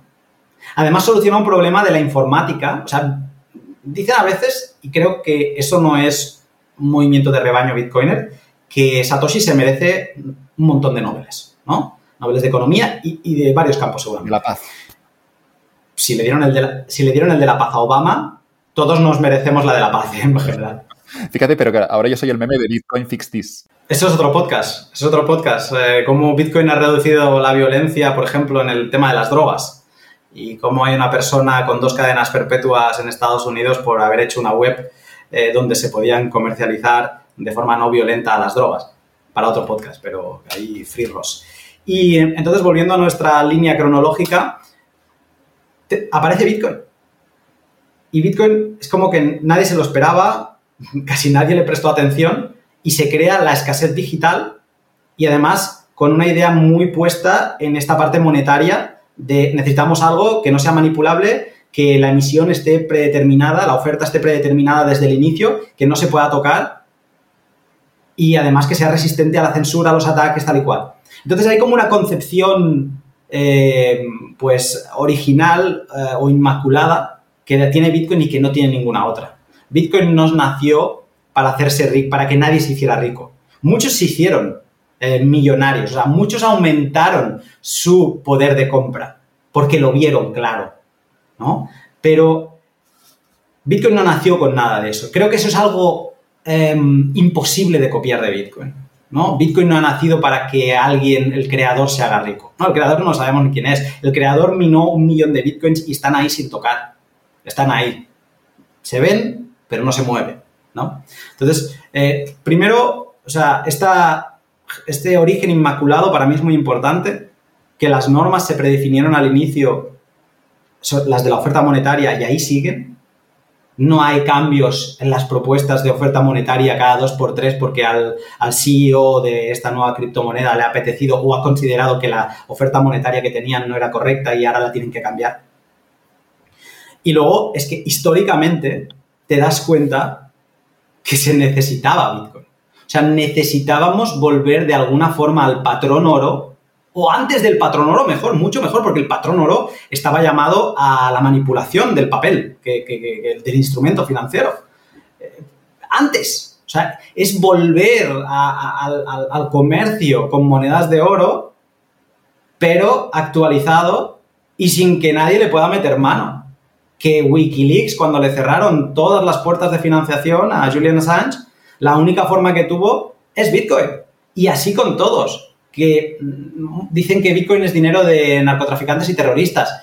Y no se equivocan, es el dinero de tu enemigo, es el dinero de las peores personas del planeta. Y yo no digo que eso sea bueno, hay que luchar contra ello. Pero Bitcoin es así porque es incensurable, porque no lo puedes frenar porque a, Sánchez le frenaron PayPal, le frenaron las cuentas bancarias, le frenaron una cuenta en Suiza, que Suiza era como el, ejemplo de aquí nadie pasará, somos neutrales en todo, aquí no modificamos nada. Le cerraron cuenta en Suiza. cuenta personal, no cuenta de Wikileaks, cuenta personal. Por lo tanto, em, o sea, la herramienta, lo que proporciona Bitcoin, eso, eso es un tesoro que no se puede replicar. Tú no puedes replicar la escasez digital. La escasez digital nació con Bitcoin. Los 21 millones de monedas que podrían haber sido 48, da igual. O sea, es una igualdad con lo que decía antes. El mundo, igual, 21 millones de monedas. Finito. Esto, esto es la escasez. Esto es un concepto, escasez digital, ya está. Se ha inventado con Bitcoin. Es como si alguien te viene y te dice, mira, la rueda está muy bien, pero te voy a inventar otra rueda. ¿Y qué hace? Lo mismo. Gira y te permite desplazar objetos muy pesados con facilidad. Vale. ¿Por qué no utilizamos la rueda? No, es que esta rueda es de otro color, pero es una rueda. Sí. Ok, no me interesa. ¿No? Em, o, cómo era la red social. O sea, es, la, red social de Bitcoin, ay, de Bitcoin, de Google, iba a decir, no, esta que lo intentaron, lo intentaron, lo intentaron, pero es que está Facebook, chico. O sea, que es que Facebook se lo ha llevado todo, ¿no? Este efecto red. O sea, no creo que sea tanto en efecto red, sino como históricamente, conceptualmente, eh, Bitcoin lo tiene todo para lo que se le creó. ¿Que puede tener defectos? Los tiene. ¿No escala bien? No. ¿Hay herramientas para mejorarlo? Sí. ¿Siguiendo los valores de Bitcoin? Sí. ¿Bitcoin tiene que ser absolutamente todo? ¿Bitcoin tiene que fix everything? No. Y ya está bien. Bitcoin es genial. Entonces, por lo tanto, ah, pero es que no es suficientemente privado. Bueno, pues no sé. Pues vale, pues ya aparecerá algo por encima que lo haga privado. No, es que hay otra cosa que es más privada. Esa otra cosa no es escasez digital. Esa otra cosa es un añadido a la escasez digital. Me da igual. O sea, yo de ahí no me muevo. O sea, hemos inventado la escasez digital. Como diría Michael Saylor, there is no second best. Hay el best no hay second best. A partir de ahí, que a ti te interesa otra cosa, te interesa estudiar biología, te interesa estudiar las finanzas y todo el mundo de las finanzas descentralizadas de Ethereum, adelante. Seré el primero. Si yo tengo un hijo que le interesa eso, seré el primero que le diré, adelante, sigue tu pasión. Eso es importante. Ahora, nunca aceptaré que nadie me venga a discutir que la escasez digital o la invención de la escasez digital no es otra cosa que Bitcoin. Me gustó en su día un post que encontré, no sabes quién lo escribe, al menos este post no lo tengo controlado quién era el autor, pero decía que Bitcoin era una bomba de relojería silenciosa que se había activado y que no había una cara detrás. Está Satoshi, da un paso al lado, nadie sabe quién es Satoshi, ha desaparecido y decía que no habría portadas de la revista Time, que no habría grandes titulares, pero que Bitcoin seguía funcionando. Y decía que el tic-tac de la bomba seguiría produciéndose y habría un momento en el que sería tan ruidoso que ya no podríamos ignorarlo. ¿Y sabes por qué no se sabe quién es Satoshi, no? Porque la gente mm, quizá no lo reflexiona, pero es porque Satoshi sabe toda esta historia que te he explicado yo que me he ido a los años 70 y en adelante. Y sabe que todos los intentos que habían habido de más o menos quitarle soberanía al Estado, soberanía monetaria al Estado, acabaron con gente en la cárcel, con gente muerta y demás.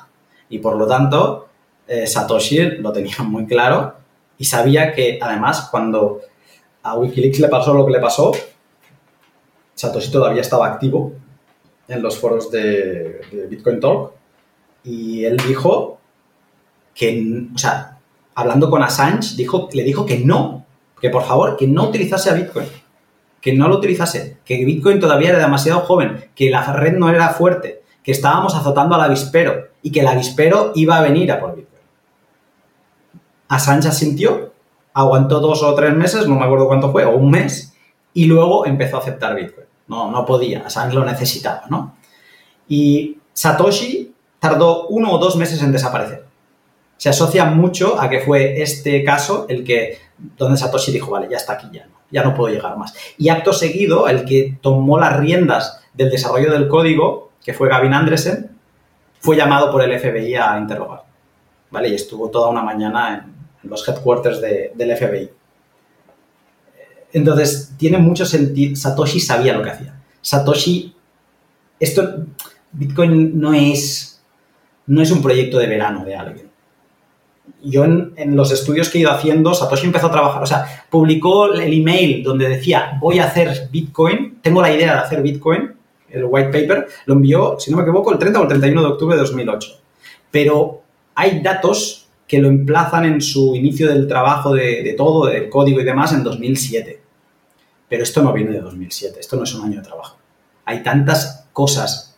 O sea, es la unión de, de por parte técnica, hay diferentes tecnologías que las podría haber implementado una persona.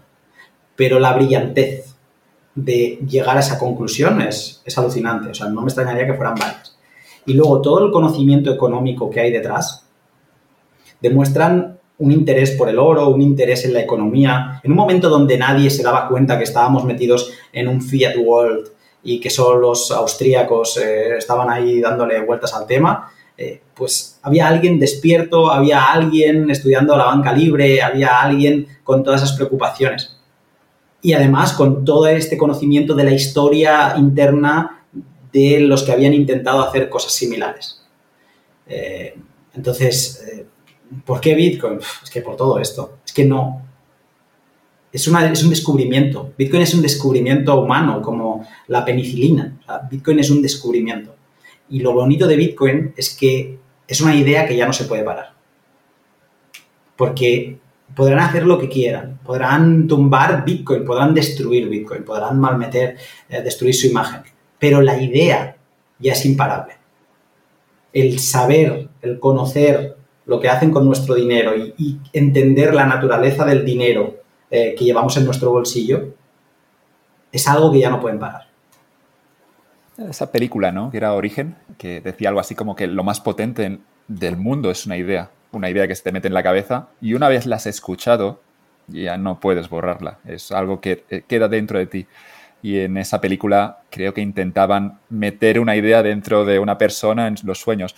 Bitcoin, al menos en mi caso, la idea ya la tengo incorporada y desde el momento que primer momento que lo escuché seguramente no le presté atención, pero ahora es cierto que la idea la tengo. Podrían prohibir Bitcoin, podrían censurarlo, pero yo la idea es verdad que sigo, está incorporada dentro de mi cerebro.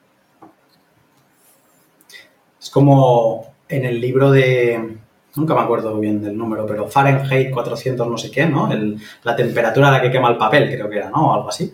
Eh, este libro distópico, mm, voy a hacer un poco de spoiler aquí, si alguien lo quiere leer, que se ponga un pitido, apague la radio, le tire para adelante al podcast, lo que quiera. Pero al final del libro, los protagonistas no ganan.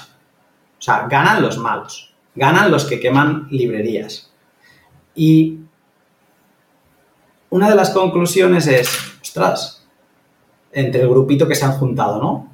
Pero ¿y cómo vamos a hacer sobrevivir a Shakespeare? ¿Cómo vamos a hacer sobrevivir a, a todos estos autores, a todos estos libros, ¿no?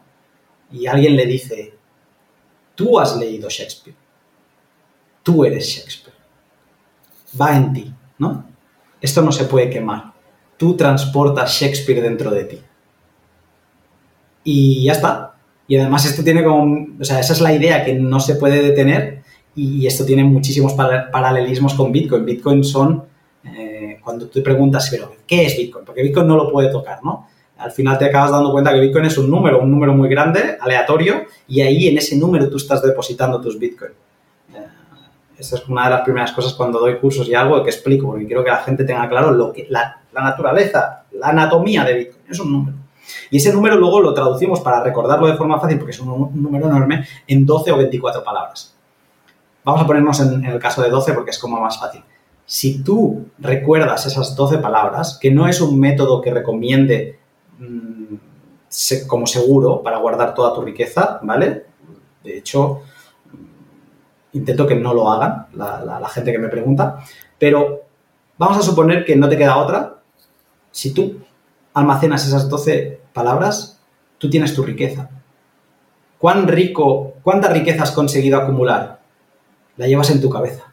Esa, eres, eres como en el libro de Fahrenheit, eres Shakespeare, ¿no? Eres tu riqueza. Tu riqueza eres tú y se mueve porque la llevas aquí.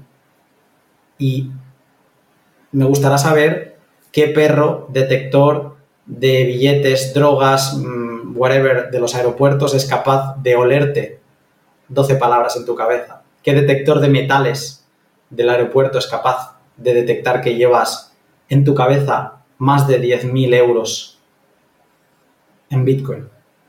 ¿No? Entonces, es que se tumban tantos pilares de soberanía del Estado que es imposible no entender que viene un cambio de paradigma en lo filosófico, en las formas de relacionarnos y en las formas de vivir. Antes hablabas de una persona que esté en la comunidad Bitcoin en Ucrania, que haya podido ah, emigrar al país, de, al país vecino y, mantener casi toda su riqueza si la, tenía dentro de, un hard wallet o recordaba la contraseña en su cabeza. Pero es que, claro, ya no es una cuestión de guerra, sino que tenemos un escenario en países en los que tú consideras que es el mundo occidental, que puedes estar más o menos seguro. Tenemos ese caso relativamente reciente de una confiscación del oro por parte del presidente de los, Estados Unidos. Lo que quiero decir es que no hay ningún activo del que realmente seas propietario, excepto Bitcoin. Esto lo dice bien el profesor Bastos, ¿no? Eh, o sea, todo lo que tenemos lo, disfrutamos en usufructo, ¿no? O sea, es, como que el Estado te permite que lo disfrutes, te permite que disfrutes tu casa, pero no es tuya. Porque si mañana tiene que pasar una vía del ave por ahí, no te preocupes que deja de ser tu casa. Bueno, pero te la pagan. Da igual, pero no es tu casa. Han decidido que por el bien común, whatever, eso no es tu casa. Y así con todo. Por el bien común, por evitar las corridas bancarias, los pánicos vividos, siendo el último el de 1907 y demás en Estados Unidos, eh, Roosevelt mm, decidió que se tenía que expropiar todo el oro privado, que al final al, particular no le afectó mucho, lo que fue una declaración de, de suspender al oro como dinero definitiva, porque lo que expropió de verdad fue todo el oro que tenían los bancos y, demás, y lo hizo propiedad del Estado. Primero lo pasó a la Fed, pero la Fed no es 100% pública, y después se lo pasó al Tesoro americano. O sea, fue una, fue una expropiación, fue, fue una cancelación del oro como dinero y también de las deudas denominadas en oro. Entonces, ¿qué tienes seguro en esta vida?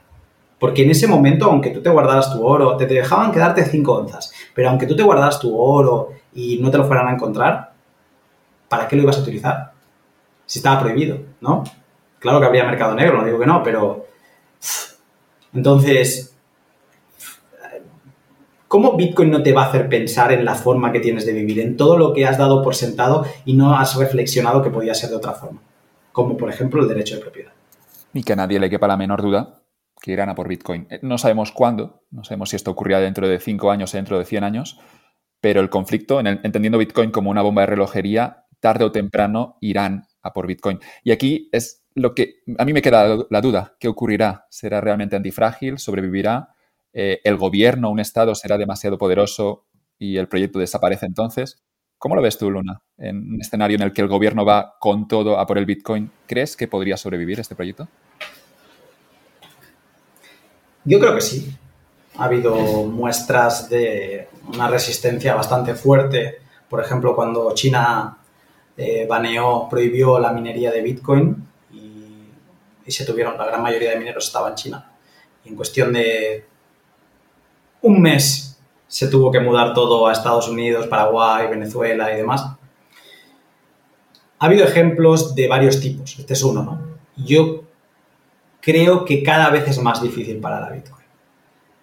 De nuevo, si Bitcoin desaparece, no pasa nada, porque su idea no puede desaparecer. O sea, esto es un movimiento que no se detiene. Y lo peor de todo, tiene un nombre este efecto, no sé si es el Streisand o me lo estoy inventando, pero es que cuando cada vez que intentan luchar contra él, quedan peor, porque no puede. ¿No? Entonces, los estados cada vez se lo piensan más en emprender acciones porque no quieren quedar como unos tontos, ¿no? No lo sé. La respuesta es no creo. Obviamente no tengo la certeza de nada. Si Bitcoin se fuera a cero, en lo particular, habría sido la mejor enseñanza de mi vida. Y lo que he aprendido ahora no lo he aprendido ni en una carrera tan exigente como arquitectura. Y la idea de Bitcoin como tal, eso sí que puedo afirmar que no se va a detener. O sea, tengo la convicción de que no se puede detener. O sea, no me creo, igual que ha habido gente que nunca ha abandonado las ideas de la libertad pese a todas las guerras, pese al comunismo y demás, y gente como Ayn Rand salió del comunismo y con esas ideas nacidas de ahí, o sea, en los peores momentos es donde se reacciona mejor, ¿no? Eh, pues como no han podido ni con esa sensación, eh, que es tan contraproducente para el Estado como la libertad, tengo prácticamente la convicción de que, o sea, la convicción la tengo, la certeza prácticamente de que no van a poder con la idea de Bitcoin. Falta el final boss, la Reserva Federal de los Estados Unidos. Veremos qué es lo que ocurre. Por cierto, se llevó ovación Bastos, ¿no? Cuando estuve en la conferencia de los Bitcoiners. Muy, eh, al final en, Bitcoin se unen muchos libertarios, eh, se unen pues este tipo de gente, ¿no? Con, ideas muy parecidas. Bastos es un genio de por sí, pero sí, obviamente. y eso que no es Bitcoiner. Él, él, lo estudia y lo entiende y y sabe, entiende sus propiedades. Pero sí, sí, Bastos, le mando un saludo muy querido por la comunidad. Es alucinante cómo Satoshi, me ha gustado mucho la cronología que has hecho, pero cómo anticipan que el dinero fiat, tarde o temprano los, los gobiernos van a utilizarlo, van a destruirlo, van a utilizarlo para, hacer sus políticas monetarias keynesianas y van, van a destruir el dinero porque no, no, tendrá la utilidad original concebida. Y es alucinante cómo Satoshi lanza el Bitcoin en 2009, que haya un proyecto que preparan, entiendo, eh, dos, tres años antes, pero, pero lo que ocurre es, que, claro, en el año 2009 justo había ocurrido la, crisis financiera mundial. Justo empezaba un periodo históricamente atípico, con los tipos de interés al 0%, que ha creado y sigue creando todas estas distorsiones en la economía. Y Satoshi lanza el Bitcoin justo antes de que llegue ese periodo de dinero barato, de dinero gratis, de dinero fiat. Right place, right time, ¿no? Y mm, sí, o sea, no, podía haber un momento mejor.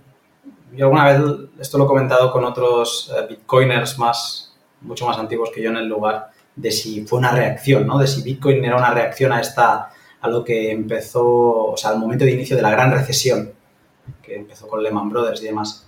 Y seguramente la respuesta que más veces he recibido es que no, que no es ninguna reacción justo a esa crisis, sino que en general es una reacción al modelo fiat. Es lo que decía antes, que todos estos mm, cypherpunks, eh, por ejemplo, hay uno que también se cree que puede ser el, creador de Bitcoin, que es Halfini, ya murió, creo que es de ELA, y él en, sus, en unos emails que estuve investigando hace no mucho para un, podcast sobre como el primer prototipo de Bitcoin, que sería el eCash de David Chow, pues eh, estudiando esto y estudiando otras propuestas, en los emails de Halfini aparecen citas enteras de George Sergi, que es un, un, economista, ha escrito sobre la banca libre y demás. Entonces, eran gente, y obviamente pues tenía muy en mente a Hayek con esa frase de mm, no podemos quitarle el, monopolio del dinero al Estado con violencia, sino que necesitamos crear algo que de forma pacífica eh, pues le quita de las manos ese monopolio sin que se den cuenta, ¿no? Entonces, a todos estos, a los austríacos, a, gente como Selgin y demás, pues ya se les tenía en cuenta. Y este email en concreto creo que es del 94 de Hal Entonces, creo que sí, que más que la reacción a la caída de Lehman Brothers y de esa crisis eh, financiera en concreto, Bitcoin es la reacción a un mal dinero que empezamos a tener en 1971 y que lo mejor de todo es que cuando sale Nixon y dice eh, a partir de hoy suspendimos la convertibilidad entre el dólar y el oro, es que todo el mundo se sumó al barco, un poquito antes o automáticamente después, se subió al barco de ese modelo y dimos por bueno, o sea, igualamos el mismo valor al papel que al, a la monedita de oro.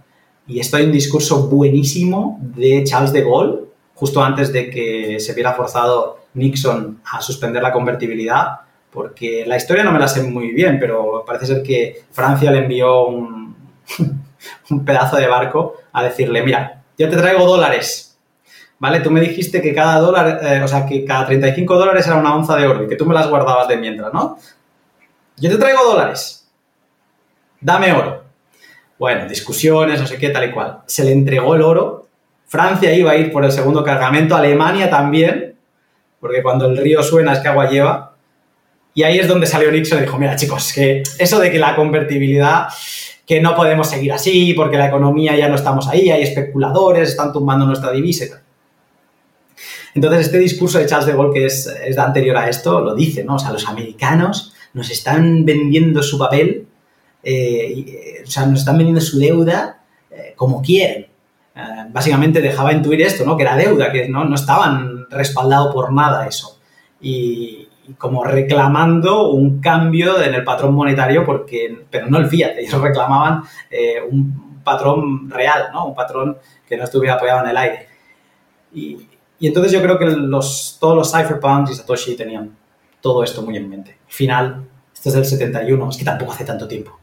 Eh, Internet, todo eso se estaba creando en ese momento. Es normal que toda esta gente, que es posterior, oye, estamos hablando de 20 años después, los cypherpunks, pero que sí que, hombre, eran gente de 30 y largos, 40 y tal, y 50, pues habían vivido todo eso y lo tuvieran como muy presente.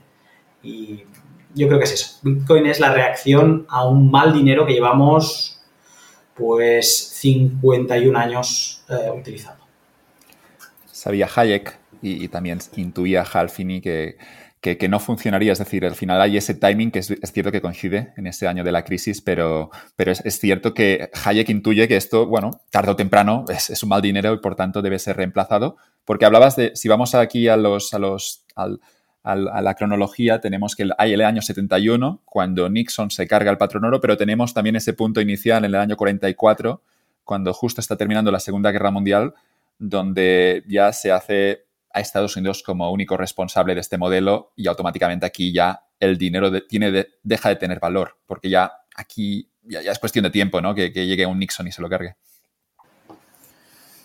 Es que Nixon al final lo único que hace es mm, constatar la mentira que ya todos sabían. Porque, como decíamos antes, desde que se prohíbe el oro en 1933, que esté respaldado por oro, ¿qué importa? si, si no se puede utilizar el oro. Sin, eh, creo que solo podías ir a... Es que ni podías ir a reclamar. Hasta, ese momento, después del patrón oro clásico que acaba en la Primera Guerra Mundial, hasta ese momento, em, o sea, entre guerras y demás, tú podías ir, no, hasta 1973 tú podías ir a, a, cambiar tus dólares por lingotes, por bullions. Entonces era como que ya era impráctico, no te iban a dar moneditas pequeñas, tenías que ir con grandes cantidades ya, ya estábamos de facto en una cosa que sí tenía respaldo en oro, pero era muy impráctico que, o muy improbable que la gente fuera a cambiar eh, papel por, por, oro. Pero es que en el 1933 es cuando realmente eh, se suspende la convertibilidad. Luego eh, Nixon lo, pues, hace el show y, y lo, digamos que explica la mentira que todos sabían. Pero es que muchos se la habían creído. Y trataban al dólar tan bueno como, eh, como el oro. Y es buenísimo ver las tablas de precio de la onza de oro desde 1800 hasta, hasta el 2000. Es buenísimo, porque ves que el oro era súper estable, súper estable. O sea, estamos hablando que en 1850 a lo mejor una onza de oro valía 18 dólares. Y en 1920 una onza de oro valía 20 dólares. Es en la prohibición del oro de 1933, cuando un año más tarde, o sea, nueve meses más tarde creo que eran, en el enero de 1934, Roosevelt hace otro decreto, ley, whatever, donde establece por ley que el oro a partir de ahora vale 35 dólares la onza. Pero hasta ese salto, el oro era muy estable y luego se mantuvo estable hasta la, la suspensión final de la convertibilidad con Nixon, que ya empezaba a subir de valor se habían tocado los 40, si no recuerdo mal, pero, pero el oro había sido muy estable. ¿Dónde el oro se vuelve una montaña rusa? Desde que se suspende la convertibilidad. Y ahí es donde mucha gente ha de preguntarse, ¿qué es lo volátil? ¿El oro o el dólar? ¿Qué es lo que sube? ¿Sube el oro o es que lo que baja es el dólar? Ya está, no tienes que pensar en Bitcoin, quédate con el oro. No, olvida los bitcoins, que son unos locos digitales de una secta. El oro. Oro. 5.000 años de historia, no me lo vas a poder negar. ¿Qué sube? ¿El valor del oro o baja? El oro se mina, ¿eh? El oro se sigue emitiendo. Y desde el 70 se ha aumentado un montón la oferta en el mercado. O sea, tienes un activo que se le aumenta la oferta y sube de precio. ¿Pero estamos tontos todos o qué? ¿Qué sube? ¿El oro o baja el dólar? ¿Cómo ves el oro ah, actualmente en el año 2022 como un complemento a, las carteras de, ahorro, de inversión? Y yo digo que yo tengo parte de mi cartera en, oro. no en oro físico, porque me daría miedo tenerlo en casa en una caja fuerte por si entrara alguien. Tampoco lo tengo físico en un banco, porque entiendo que al final tampoco eres el propietario, eso que decíamos antes, que está bonito el Bitcoin, que si tuviera el oro en un lingote a mi nombre en un banco de Australia o de Suiza, tampoco nada me garantiza que ese banco va a respetar ese contrato. Y lo que tengo es simplemente un ETF eh, primero lo tenía, tengo una parte vinculado a empresas mineras y después un ETF vinculado a, al, oro físico, tienen al precio del oro físico. Pero insisto, yo tengo una parte de mi carta de inversión en oro porque sigo creyendo eh, que, seguirá ganando y lo veo como complementario al, Bitcoin. Y déjame decir, ya que abrimos, abrimos este melón, de que, mm, o sea, soy pésimo inversor financiero y nada de lo que diga aquí debe considerarse así porque, o sea, como inversor financiero, si lo analizáramos así en valor dólar, o sea, yo soy fatal. O sea, yo he comprado Bitcoin a 60.000 bueno, es que compro cada mes, entonces, o sea, y no vendo. Entonces, mi caso, ¿eh? Em, el oro a mí me, gusta. Tengo algo en físico, no tengo nada en papel, no creo en, el papel, eh, por los mismos valores que te inculca Bitcoin. Y mm, lo veo interesante, lo que pasa que creo, y creo que seguirá subiendo de valor en dólares o en moneda fiat, porque es que como el dólar y el fiat no va a dejar de eh, bajar en valor. Claro, pero, pero, pero estoy, estoy viendo, Luna, que para ti no sube de valor porque no lo miras en dólares, sino que lo miras en Bitcoin. Y automáticamente las cosas ya no suben tanto, ¿no? Es, es curioso cómo, cómo ves el mundo tú con las gafas de Bitcoin. Sí, porque es lo que decía antes, un mundo 21 millones de monedas, que podríamos entenderlo como la unidad, ¿no? La unidad, da igual en cuanto lo dividamos, ¿no? Pero es como una unidad y otra unidad, mundo y tal, ¿no? Y luego se generan tensiones ¿eh? entre, entre dos modelos tan rígidos, pero después, si acaso.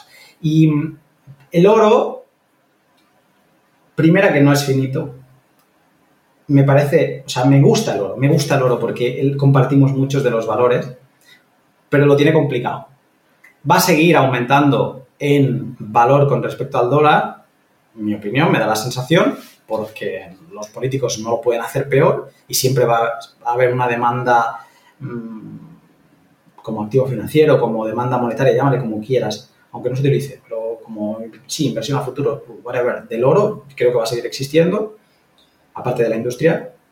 El problema que tiene el oro en el siglo XXI es que no pasa por un cable. Entonces, los usos quedan más limitados. Hay una cosa que no te he mencionado, porque prácticamente no hemos hablado de Bitcoin, ¿no? Eh, pero, digamos, no ha sido 100% Bitcoin la charla, pero Bitcoin es más que transferir valor, porque en esta capa, digamos, que es Lightning Network, que es una capa de comunicación construida por encima de Bitcoin, que lo que mueve es Bitcoin, pero el canal de comunicación es otro, y por lo tanto puedes transmitir Bitcoin instantáneamente y haciendo un settlement final mm, en segundos, ¿no? Pues en esta capa de transmitir Bitcoin no es solo que puedas transmitir valor por un cable, sino que puedes transmitir un valor vitaminado. Eh, puedes transmitir mensajes, puedes transmitir Em, puedes crear comunidad a través de esto. No sé si tú el podcast, con tu podcast practicas el, podcasting 2.0. ¿Esto te suena a chino o, esto lo tienes controlado? No he escuchado en mi vida este concepto. Chino, vale, perfecto. Pues es un concepto que impulsa mucho el padre de los podcasts, el que hizo que Apple le comprara la idea y los metiera en iTunes y demás, que es Adam Curry. O sea que no es un Bitcoin, sino que ha llegado a Bitcoin porque ha dicho, esto me soluciona un problema que tengo. Eh, Adam Curry hacía podcast antes de que existieran los podcasts. Estamos hablando antes de que Apple popularizara la palabra de podcast. O sea, muy loco. Y este hombre empezó a practicar una filosofía que es el valor por valor, una filosofía acuñada por él mismo y que lo que viene a decir es, eh, oye, si tú has escuchado este podcast, llevamos dos horas y diez, ¿no? Y te ha aportado valor, el que sea, ¿no? Te ha aportado valor, por ejemplo, equiparable a una película que no has ido a ver porque te ha enganchado el podcast y te has quedado escuchando el podcast. Vale, este podcast es culpa de, de, de Joan. Pues, oye, el valor que sea que te ha aportado este podcast, el que te haya aportado a ti, da igual, 10 céntimos, un dólar, un bitcoin, lo que sea, pues oye, házelo llegar a ese creador de contenido. ¿Vale? Ya está. Esta es la filosofía del valor por valor. Yo te he aportado un valor. Me gusta, lo, compro. Te, gusta. Sí, Vas a tener que preguntar después, ¿eh? Vale. pues entonces, eh, para él, parece ser, yo no lo sabía, que él lo había, esta filosofía la llevaba acuñado antes de conocer a Bitcoin. Y la gente le había enviado monedas de plata, le enviaba billetes, le enviaba donaciones de PayPal, le enviaba tal. Pero la parte física es la que a mí me hacía gracia, ¿no? Que le enviaban sobre pues, con dinero, eh, cinco euritos, lo que sea, ¿no? En dólares. Y entonces descubre Bitcoin, pero Bitcoin tiene un problema, se confirma cada 10 minutos, eh, hay unas comisiones que pueden llegar a ser pues de un dólar o, a veces pueden ser de centavos, ¿no? Pero dice, ostras, claro, si la gente me quiere donar centavos, ¿cómo va a pagar centavos por la de comisión? Fricción, pero aparece Lightning. Y Lightning te permite mover prácticamente en micro cantidades, no hay comisión, como bien dice. Luego, si envías más cantidades, pues sí que va a empezar a haber una comisión, pero en muchos casos menor que la que pagarías en la capa de comunicación clásica de Bitcoin. Y entonces dicen, necesitamos explotar eso. Y lo que hace, todos los podcasts ahora mismo se transmiten, es una forma muy bonita de, cómo funcionan, porque tú tienes un archivito que es como un Excel, donde tú cada vez que publicas un, podcast se actualiza ese Excel. Y entonces hay lectores, todas estas aplicaciones de podcast que están, que te dicen, oye, Joan ha publicado un nuevo podcast, eh, están como actualizándose reciben que ha tenido una, una, actualización este Excel y dicen, voy a leerlo, lo leen, ven el título, toda la descripción y dicen, hay un podcast nuevo de Joan, ¿vale? Entonces, él lo que dijo es, ostras, a este Excel tenemos que añadirle un campo, que ese campo será el value block. Y el value block lo único que dice es, mira, soy Joan, tengo este podcast y este es como mi dirección para recibir valor por Lightning, ¿vale? Bitcoin a través de esta capa de comunicación y esto lo que ha encendido es todo un, cambio que está por hacerse todavía, pero que yo ya lo estoy notando, que la gente te puede escuchar y hacer dos cosas. Es decir, es que a mí lo que yo me aporta, me aporta valor ya de sí, porque yo sé que no escoge temas al azar, me aporta valor, yo qué sé, de dos dólares por podcast, tres, tres dólares por podcast, seguro, o medio dólar por podcast. Pues tú puedes configurar que por cada minuto que escuchas se retransmita una fracción de Bitcoin. Puedes ponerlo a un SAT por minuto, que escuchar dos horas te daría 120 SATs.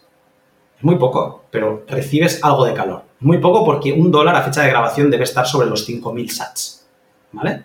Entonces, yo soy partidario, yo tengo 50 SATs por minuto, porque considero que una hora son 3.000 SATs, que aproximadamente es medio dólar. Si yo, que considero que lo más valioso que tengo no es Bitcoin ni el oro, es mi tiempo, si yo decido dedicar media hora de mi tiempo o una hora de mi tiempo a escuchar un podcast, es que a mí me tiene que aportar valor, porque si no soy estúpido, ¿no? Y no está en mi alineamiento hacer cosas estúpidas. Entonces, yo ya lo pongo a 50 sats por minuto. Pero luego hay otra cosa, eso serían los streams, y luego hay otra cosa que se llaman los boosts. Que los boosts, yo, mira, no te voy a retransmitir nada, pero si me gusta, en el momento que me guste o al final del podcast, te voy a enviar mi valor, el que me has aportado, junto a un mensaje.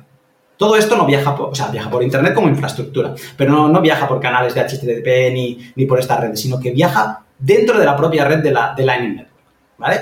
Con las mismas propiedades que Bitcoin, incensurable, bla, bla, bla, bla. O sea, tú recibes un contravalor al valor que tú le has aportado a ese oyente con un mensaje. Joan, me ha gustado porque tal, tal, tal. Yo ahora mismo podría abrir mi ventana donde yo leo todas esas cosas y te podría estar leyendo, pues, el valor que a mí la gente me está devolviendo de esta forma. Y lo que quería decir con este ejemplo, esto es un ejemplo del podcasting 2.0, pero esto está revolucionando la forma en que los creadores de contenido relacionados con Bitcoin estamos empezando a interactuar unos con otros. Yo me he puesto, por ejemplo, cada mes comprar en este primer mes lo hice con 40, pero creo que es un error. Lo voy a hacer con 30 dólares. Voy a, comprar 30 dólares o 30 euros cada mes para gastar. Porque igual que me voy de copas y me tomo un gin tonic y me sablan nueve pavos o seis pavos, da igual, o sea, en, en culturizarme, en aprender cosas, ¿cómo no voy a dedicar 30 dólares en una economía occidental a mis creadores de contenido? Y ahora tú lo sabes, tú sabes cuántas escuchas tienes, tú sabes. Eh, una persona que un poco despunte en este mundo virtual te puede estar haciendo por vídeo o por podcast mil reproducciones. Esto no es difícil. Si despuntas un poco, si se te da bien lo que haces, ya sea abrir, em, o sea, encontré un canal que me interesaba por una cosa, no me preguntas por qué, porque es un poco raro, pero encontré un canal que te explicaban cómo funcionan las cerraduras de efecto retardado de los bancos, ¿vale? No voy a atracar ningún banco. Quería, estaba buscando una comparación con Bitcoin, ¿de acuerdo? Pero había un canal que había un fenómeno que se dedicaba a eso y metía la cámara de estas enanas y, analizaba. Brutal. Entonces, hay creadores de contenido para todo. Y llegar a esas mil visitas es, si se te da bien, es relativamente fácil. Ahora, que vivir de eso es imposible. Vivir de mil visitas en YouTube es imposible. Eh, tienes que hacer 100.000, ¿vale? Para empezar a decir, bueno, yo hago de dinerito. Entonces, llegar a esas cotas es imposible si tú todavía estás en ese fiat wall. Ahora, ¿qué pasa si tus mil oyentes valoran mucho lo que haces y solo te envían un maldito dólar al mes? Un mísero dólar al mes. Que tú de golpe recibes un salario de mil eurista que a lo mejor no te hace dejar tu trabajo, pero a lo mejor te permite pasar a media jornada. Y de golpe redoblas esfuerzos. Y en lo que se te da bien, que normalmente cuando haces algo así, es porque es súper pasional y estás súper alineado con tu forma de ser, con, con, tus necesidades como más internas de creación de contenido. Por lo tanto, o sea, vas a poder permitirte cambiar tu modelo de vida a algo que te alinea contigo mismo. Eso yo creo que es brutal. Entonces, esa es la filosofía del valor por valor y eso es por lo que creo que Bitcoin no solo se va a comer el mundo porque es como un asset mucho más duro que el oro, sino que pasa por un cable y además pasa con un cable con todas estas propiedades que te acabo de explicar con el ejemplo del podcasting 2.0 y que tienen la capacidad de cambiar la forma en la que intercambiamos valor además sin desgastarnos. No estamos haciendo inversiones ni de 100 dólares ni de nada por el estilo. 30 dólares. ¿Por qué 30? Un dólar cada día del mes. Un dólar cada día del mes en el creador de contenido que te haya aportado valor. Si te, no has podido ver nada porque estás de trabajo hasta arriba, los niños, no sé qué, no, no, no, pasa nada. Llegará el fin de semana, leerás un libro y coges al autor, le escribes y le dices, ¿te puedo enviar Bitcoin? No, tienes una dirección de una Lightning Address que esto ya te lo explicaré después. ¿Qué es lo que necesitas así? Que parece un email. Para recibir, mira, háztelo por favor, soy, soy un pesado, sí, pero es que te quiero hacer llegar valor, ¿vale? Porque me ha gustado. Y mira, no he donado valor en toda esta semana. Y es que el tuyo me ha gustado para dos semanas. Pues te dono como 14 dólares. Da igual. O sea, si entre todos nos ponemos ese chip, una, que nos va a conectar con nuestros creadores de contenido favorito, vamos a crear una mejor comunidad y nos va a alinear con como yo creo debería ser el modelo de negocio de Internet, que es no intentar meter con calzador un anunciante a nuestra audiencia. Yo, por ejemplo, el tema de mis sponsors lo miro súper bien porque solo trabajo con empresas que utilizo y filtro muy mucho con quién quiero trabajar, porque es la única forma que tenía hasta ahora de, de sobrevivir de esto. Pero digamos que lo intento llevar de esta forma, pero cancelaríamos toda esa cultura de YouTube, toda esa cultura de meterte todo lo que se pueda hasta hacerlo, porque tú imagínate, un dólar al mes de un eBay que puede tener, no sé, 50 millones de visitas. O sea, de, usuarios podrían ser que 10 millones. ¿Aceptamos ganar 10 kilos al mes a, a, un dólar por visualización? Hostia, yo creo que beneficia a todos. Y además es que no estás atado a nadie es que te llevas a tus usuarios, te cancelan una plataforma, te los llevas a otra, porque la conexión es como directa, muy directa. Y eso es lo que un poco Twitch ha hecho ver, pero es que Bitcoin te elimina Twitch. Bitcoin se carga a ese intermediario. Bitcoin eres tú, tú y Bitcoin. Tú y el, y el consumidor. Y creo que eso es muy importante que cale porque todos los consumidores también son creadores de contenido en algún momento del día. Porque el simple hecho de retuitear este podcast porque te ha gustado, estás siendo un creador de contenido, estás curando un contenido y lo estás compartiendo con tu audiencia. Y eso también se recompensa. En esta cultura del valor por valor, también se recompensan las recomendaciones. Oye, esta recomendación es buena, te envío 100 sats. Entonces, yo creo que es algo muy motivador. El oro está guay, pero es que lo que está por venir es que no nos lo creemos todavía.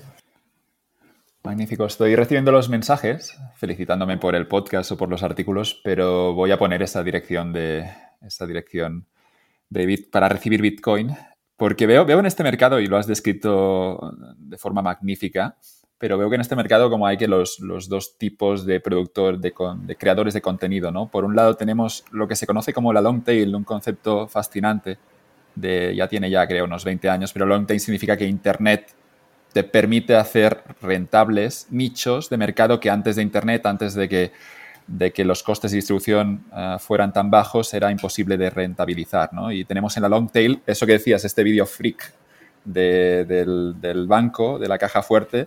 Automáticamente, si sois 100 eh, personas, pero con una preferencia muy fuerte, que os gusta muchísimo esto, automáticamente este nicho puede tener sentido. ¿no? Esto antes de Internet simplemente no era posible.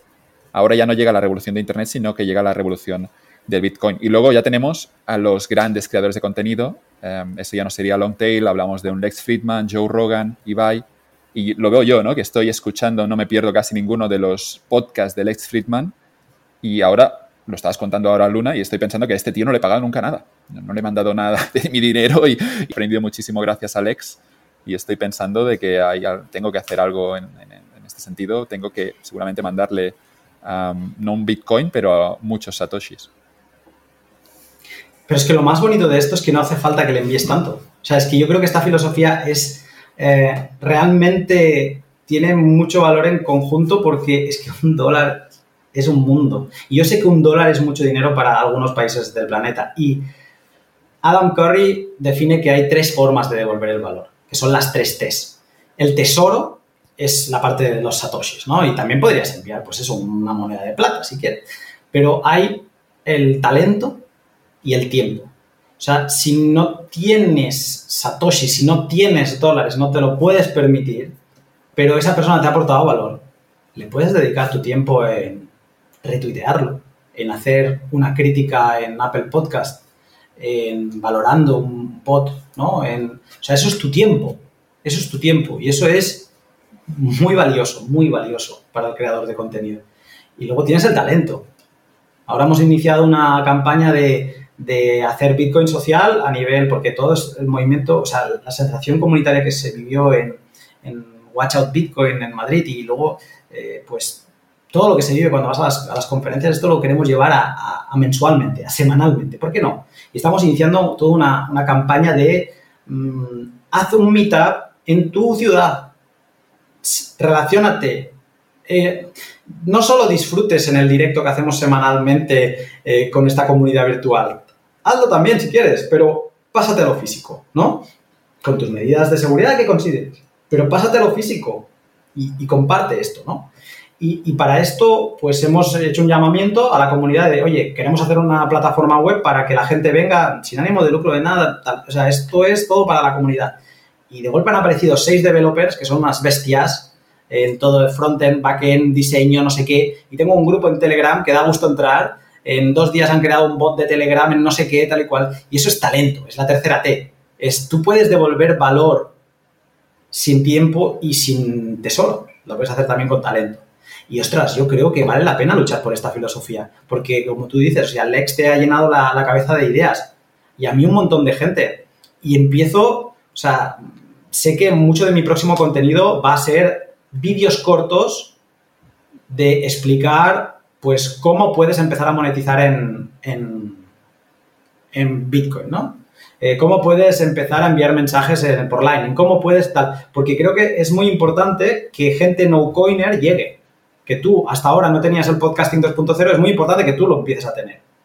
Y así lo hago con todo el mundo. Estoy aprendiendo Python y Mouredep, que es un crack, he hablado, he intercambiado dos tweets, o sea, no es amigo ni nada, pero es un fenómeno y se pega unas palizas en YouTube de locos. Y tiene seguidores, seguro que vive de esto y demás. Pero le dije, te puedo enviar Lightning, Bitcoin, me dijo, bueno, tengo una dirección tal. Digo, bueno, ya te pasaré yo otra cosa para que sea todavía mejor. Y casi que tengo que hacerle un vídeo para él. O sea, es como una motivación. Pero así con todos. O sea, quizá debemos ser todos un poco pesados con esto, pero porque lo único que queremos es transmitirle el valor a esas personas que, que nos gusta lo que hacen y que si todos fuéramos un poco así, pues esas personas dependerían menos de estar vendidos a una marca o a otra, serían más libres y nos beneficiaríamos, haríamos el long tail más robusto. ¿no? Sería tail, pero sería una tail ahí gordaca, para que se entienda. ¿no? no sería aquello el finito, no, sería un tail que subiría cada vez más y cada vez se irían pasando a, la izquierda de, la tail y serían más cuerpo y menos tail. ¿no? no sé, o sería todo más, no lo sé. Siempre habría unas pirámides, unos picos ahí altos que serían los IBAs de turno, pero me parece bonita esta idea de, de relacionarnos con nuestros creadores de contenido. Y sin un intermediario de por medio que, te podría censurar si dices algo que no te gusta, si, si consideran que, tu contenido es peligroso por algún motivo, cargarse de intermediario, yo creo que como economista liberal que me considero, siempre es interesante. Sí, yo soy, y esto me lo ha enseñado alguien que se llama Manuel Polavieja, eh, le mando un saludo, soy fan de los intermediarios, fan. Pero los intermediarios que no sean por obligación o por falta de opciones. Porque el intermediario también es como otra palabra como la especulación, tiene... Cuando, cuando había esa escasez brutal porque el país estaba, estaba parado, los Mercadona, los Carrefour eh, había, se seguían suministrando, se seguían, nunca se llegó a cortar la cadena de suministro y es porque los intermediarios, que añaden un valor altísimo, funcionaron de maravilla. Vamos a defenderlos también a los especuladores y a los intermediarios, claro. Se me venía a la cabeza Uber Eats o, ¿cómo se llama esto? Deliveroo, todas estas plataformas de tal. El valor que te aportan, claro que te cobran una comisión, bueno, pero ¿qué, pretendes? El trabajo gratis, pues vete a un país comunista, yo qué sé. Em, o sea, es normal que te añadan un, porque es que el valor que te aportan es intermediario. Es tú estar ahí, tráeme esto de la farmacia, me da pereza salir. Pues no, pues esto. O sea, el intermediario te facilita las cosas. Y tú, lo que, lo que es importante, y ahí volvemos al tema, es que hay opción. Y hasta ahora, tú no tenías opción. No tenías posibilidad de que un dinero te llegase a ti sin un intermediario. Y es lo que hemos comentado al principio, con, la, con el señor, la señora que te vendía verdura. O sea, de forma digital ahora mismo tienes que pasar, o sea, en un pago con tarjeta, ¿cuántos intermediarios hay? Hay el banco de la señora o del señor, el banco tuyo, la pasarela de pago de la tarjeta, a lo mejor eh, Visa necesita, estás en otro país y necesita pasar por una, por una plataforma de pago eh, que no es suya. Entonces, ¿cuántos intermediarios pasan en un pago de 5 euros? Eso no era posible sin Bitcoin. Eso no era posible sin Bitcoin. Entonces, ¿cómo no va a ser revolucionario Bitcoin? ¿Cómo no? o sea, no entiendo esos economistas que lo ningunean. Que pueden ningunear el efecto burbuja, que pueden criticar muchas cosas. Hay muchas cosas criticables.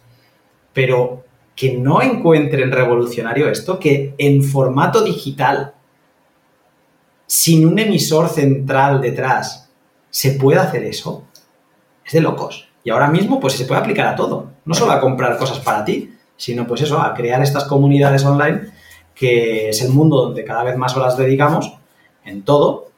Pues es que, pues imagínate las posibilidades de esto. Un mejor contenido, un, o sea, eficientar más tu tiempo creo que es un win-win a todos los niveles. Y, hablabas antes de Assange con sus, con sus cobros para mantener vivo el proyecto de Wikileaks y que tenemos que ni en Suiza ni tampoco PayPal te lo pueden garantizar al 100%. Y en esa época de cancelación que vivimos actualmente, yo creo que, toda precaución es poca, ¿no? Porque quien, por el motivo que sea, ¿no? Por una mentira seguramente, pero ¿quién, no te, quién te dice que mañana ah, se, se inicia una campaña de cancelación? y automáticamente Spotify, Apple Podcast o Evox eh, podrían obviamente sacar, eh, quitarte de su plataforma. Es que además, grabé un podcast con Rayo, lo escuchaba el otro día porque sigue siendo como un contenido que, a veces me olvido de cosas, me lo escucho, ¿no? Y, veía a Rayo que me hablaba desde 2020 de que, bueno, que una ventaja de Bitcoin es que no es censurable y que, a ver, el modelo Fiat a veces vemos que se censuran cuentas, se bloquean cuentas, no sé qué.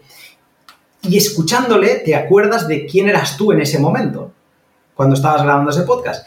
Y realmente te pones en esa situación de 2020 y dices, es que es verdad que bloquear cuentas era una cosa rara. No era una cosa del día a día. Era una cosa de... Pues pasado dos años. De Assange. Pasado dos años. Hemos visto cómo las manifestaciones de los camioneros en Canadá han provocado que todas esas personas que donaron dinero, ya no, ya no los manifestantes que estaban bloqueando el paso, sino los donantes, han visto cómo se les ha cuestionado, se les han bloqueado cuentas y demás. Pero así, con mil cosas. No me voy a Canadá, no me voy a una manifestación, eh, vamos a poner que está en el marco del COVID y, bueno, no, me pongo en que hay gente de las mentes más brillantes eh, que puedo conocer a nivel criptográfico, ingeniería, desarrollo de software, que tienen problemas porque les cierran cuentas cuando ellos han vendido su Bitcoin en su empresa, se lo pasan a su cuenta para vivir en dólares y tal y cual, y cuando detectan que ese origen viene de algo relacionado con Bitcoin, ¡pum! bloqueo de cuenta. Oye, que a mí me está pagando esta empresa respetable. Lo que pasa es que me está pagando en Bitcoin. Y yo, mi, mi, demanda monetaria es Bitcoin, lo tengo en Bitcoin y cuando necesito cambiar, cambio y me lo paso. Que soy, que no soy terrorista, que soy una persona normal, que pago mis impuestos, que esto está fiscalizado, que está en una cuenta, que te lo estoy enviando a una de tus entidades para que lo veas todo, que no lo estoy vendiendo peer to -peer para que no se vea, que soy buen niño, cuenta bloqueada. Se ha convertido en muy normal, en muy normal. La mejor campaña de marketing de Bitcoin es la inflación que estamos viviendo, todos estos bloqueos. Es que antes se tenía que, antes lo entendían los argentinos, la, gente, los venezolanos, la gente que vivía en inflación, en hiperinflación. Ahora lo entienden hasta los europeos y los americanos. Y eso no ha sido por Bitcoin. Ha sido por que hay gente que se empieza a dar cuenta que está en este ascensor, que está con los cables cortados y que está en, caída vertical. Todo esto liga muy bien con el último tema que quería tratar contigo sobre, sobre, Bitcoin, que es el de la seguridad. Y lo comentábamos antes of the, of the record en el sentido, también es la crítica más escuchada por parte de mis amigos, no de los agentes Smith, sino de los amigos que tengo cerca que todavía no, no, no son tampoco, no quieren de algún modo eh, llevarme a su terreno, pero tienen sus dudas sobre el proyecto Bitcoin. Y, lo que me decían estos amigos es que hay esa parte de la seguridad, en el sentido de que ellos se podrían olvidar de, la contraseña, en el sentido de que podrían perder un hard wallet. Y, claro, me decían algo así que era muy honesto por su parte, que es, claro, es que yo no sé si quiero este sistema donde soy tan libre, porque no sé si confío tanto en mí mismo, ¿no? Y, tenemos este, este problema, bueno, que no es un problema, es, también la fortaleza del Bitcoin, que al final es cierto que el Bitcoin y en este proyecto del hombre soberano eh, te hace responsable al final de, todo lo que ocurra y tú eres el responsable de mantener el, Bitcoin a salvo eh, en muchos escenarios en los que obviamente estás completamente solo. Hmm. Bitcoin es dinero para muchos y como tal tiene las mismas ventajas y desventajas que el dinero que hemos conocido siempre.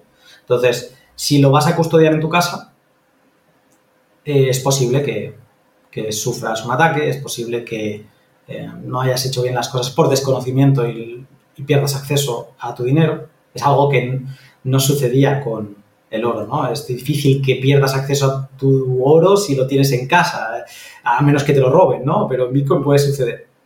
Pero todas estas cosas las tienes en el oro y las tienes en el fiat mm, a cambio de un servicio de un servicio que se lo cobran, ¿eh? Se lo cobran ya sea por comisiones del banco, ya sea por el, coste de la custodia de tu oro en, ¿cómo se llama esto? En una bóveda. Entonces, tú puedes tener ese mismo servicio en Bitcoin. Si tú sufres con la custodia de tus fondos, hay empresas que te acompañan de la mano en todo, en la compra de tus primeros sats, en la custodia, Bitcoin tiene una cosa que no existe en nada, que son las multifirmas. Bitcoin es dinero programable, ¿vale? Y hay una cosa que son las multifirmas que sería como cuando en una empresa eh, tienes la propiedad entre tres socios y en el pacto de socios dices que todas las decisiones se tienen que aprobar por como mínimo dos socios, ¿vale? Entonces, este sería un esquema de Bitcoin. Hay varios, ¿vale? Esto se llama el quórum. hay varios quórums que puedes hacer. Pero el 2 de 3, que es como se llama, es un esquema muy común. Entonces, ¿qué haces? Tú divides la custodia de tus fondos en tres llaves y combinando dos de esas llaves puedes mover fondos. ¿Qué servicios están apareciendo desde hace unos años? Pues un servicio... Ah, con una llave no puedes hacer nada, ¿vale? Porque te hacen falta dos, ¿sí? Entonces están apareciendo servicios que te custodian una llave. Se la quedan ellos. Y tú te quedas dos llaves, ¿vale? Entonces, ellos te educan para que esas dos llaves estén eh, repartidas geográficamente. O que, digamos, una se custodia de una forma y la otra la llevas en el móvil, vamos a poner, ¿vale? ¿Qué es lo bonito de todo esto? Pierdes el móvil, ¿vale? Pierdes la llave 1 o no. Te quedas con la llave 1, pero te entran a robar a casa o te entran a, robar en la casa de vacaciones o a la casa de tus padres y se llevan la llave 2. No pasa nada. Con la custodia que te está haciendo esa empresa y con tu otra llave, puedes mover los fondos a otro nuevo esquema de tres llaves donde se reinicia el proceso. ¿vale? Esto para gente que sigue queriendo tener la custodia. Hay gente que no quiere la custodia. Hay gente que quiere ceder la custodia al 100%. Bueno, para eso hay, servicios. Yo no lo recomiendo. Creo que Bitcoin nos... Eh, ¿A quién se le expropió el oro en 1933? A la gente que tenía el oro en el banco. ¿Vale? Creo que Bitcoin incorpora mecanismos para que eso no sea así, como el que acabo de explicar. Pero incluso hay otros mecanismos donde tú te puedes quedar con una firma, aunque delegues dos, a dos entidades centralizadas independientes, que en teoría no deberían relacionarse, no te deberían levantar la camisa. Te la pueden levantar, pero no deberían. ¿vale? Ahí ya te estás fiando del marco legal de la jurisdicción donde estás. Pero hay otros esquemas, digamos, donde tú puedes hacerte más irresponsable. Hay todo el gradiente de irresponsabilidad que quieras. Eso ya es a decisión. Podría estar Luna en un exchange eh, confiando en Kraken, en, uno de esos exchanges. Y, bueno, en el sentido que, claro, eh, hay ese lema que es not your keys, not your Bitcoin. Pero insisto que para alguien que nos esté escuchando, quizá tampoco, también le podríamos decir, no, no te compliques la vida, déjate de wallets, puedes dejarlo todo en el exchange, hay también esos riesgos, pero que sepas que quizá esta es tu fórmula y podría, podría ser útil para ti. Es una fórmula.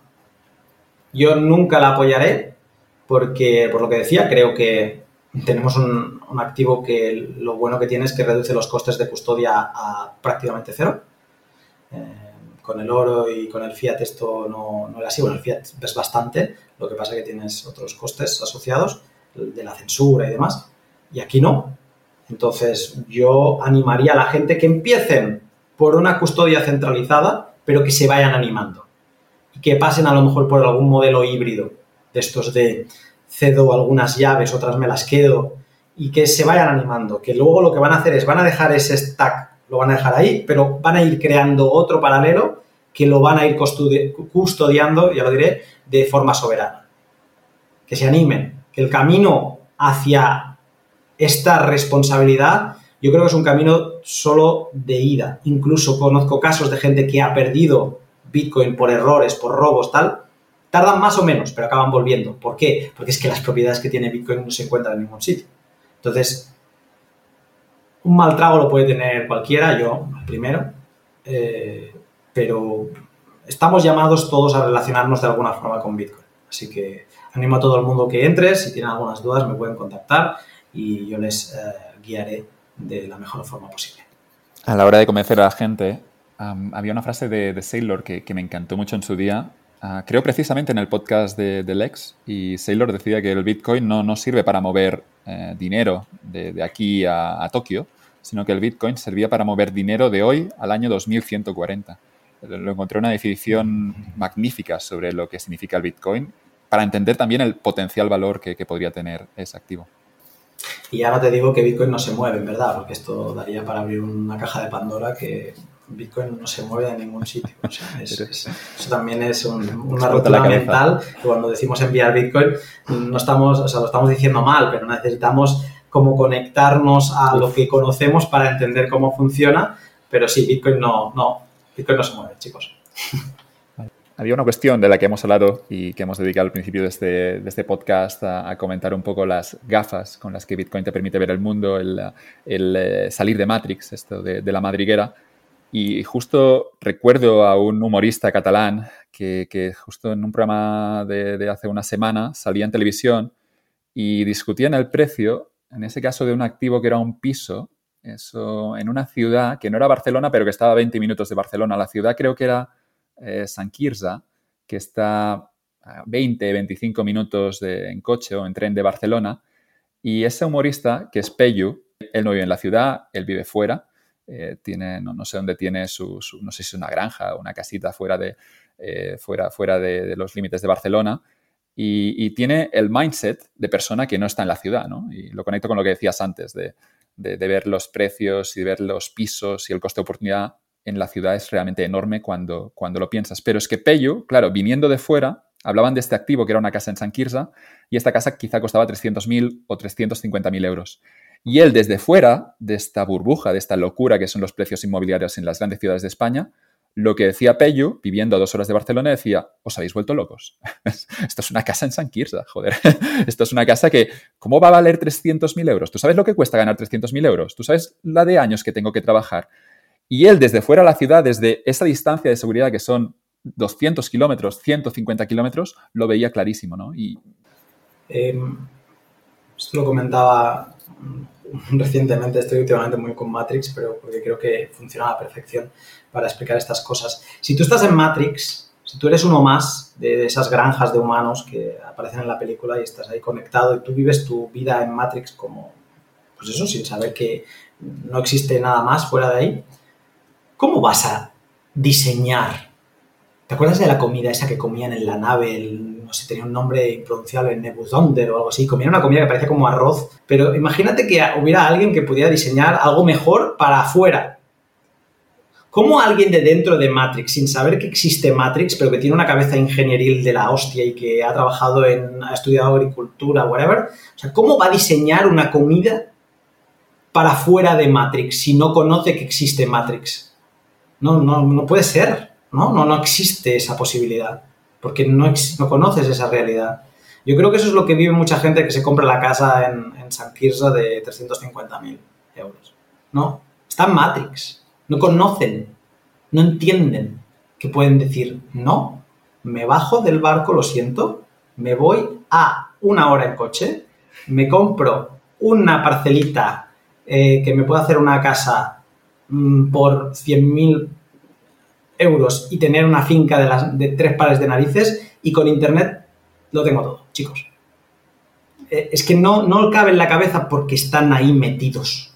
Están ahí metidos. Entonces yo creo que es muy importante que nos llamen locos, que nos llamen lo que sea, da igual, pero si hacemos a alguien que le pegue una vuelta o que al menos sepa que existe, a mí me da igual. O sea, yo defiendo a todos los cifras, o sea, no por la parte de traidor que tiene la película de que traiciona a sus amigos, no.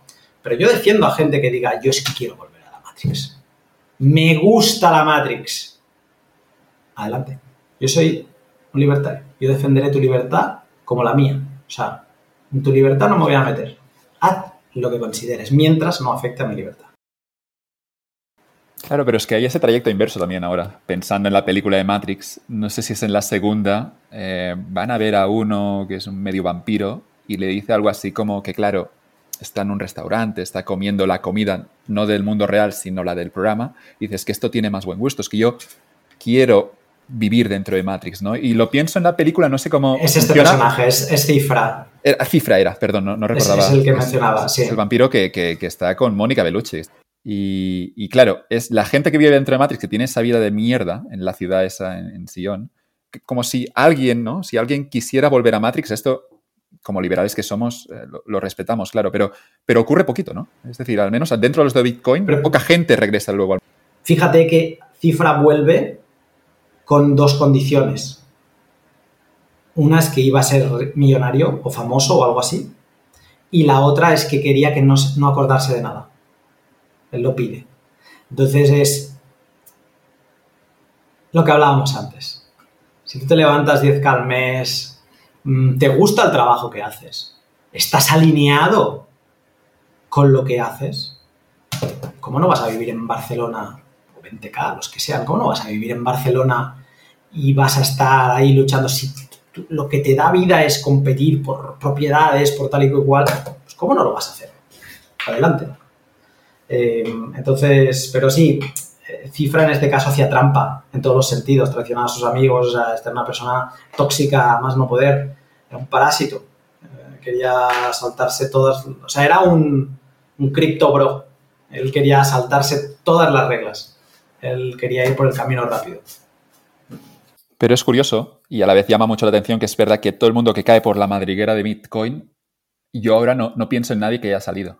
Es decir, es, verdad que no, raramente se emprende el, camino opuesto, ¿no? Y, eso es muy, muy indicativo. Es, y es a la vez también un símbolo, un signo de fortaleza que había escuchado alguno de estos inversores de Wall Street que decía, yo es que no conozco ningún activo donde cae un 80% y los que tienen la mayor parte de los bitcoins no venden, no lo tocan, incluso compran más. Dice, esto es una convicción que yo no he visto en ningún otro activo, ¿no?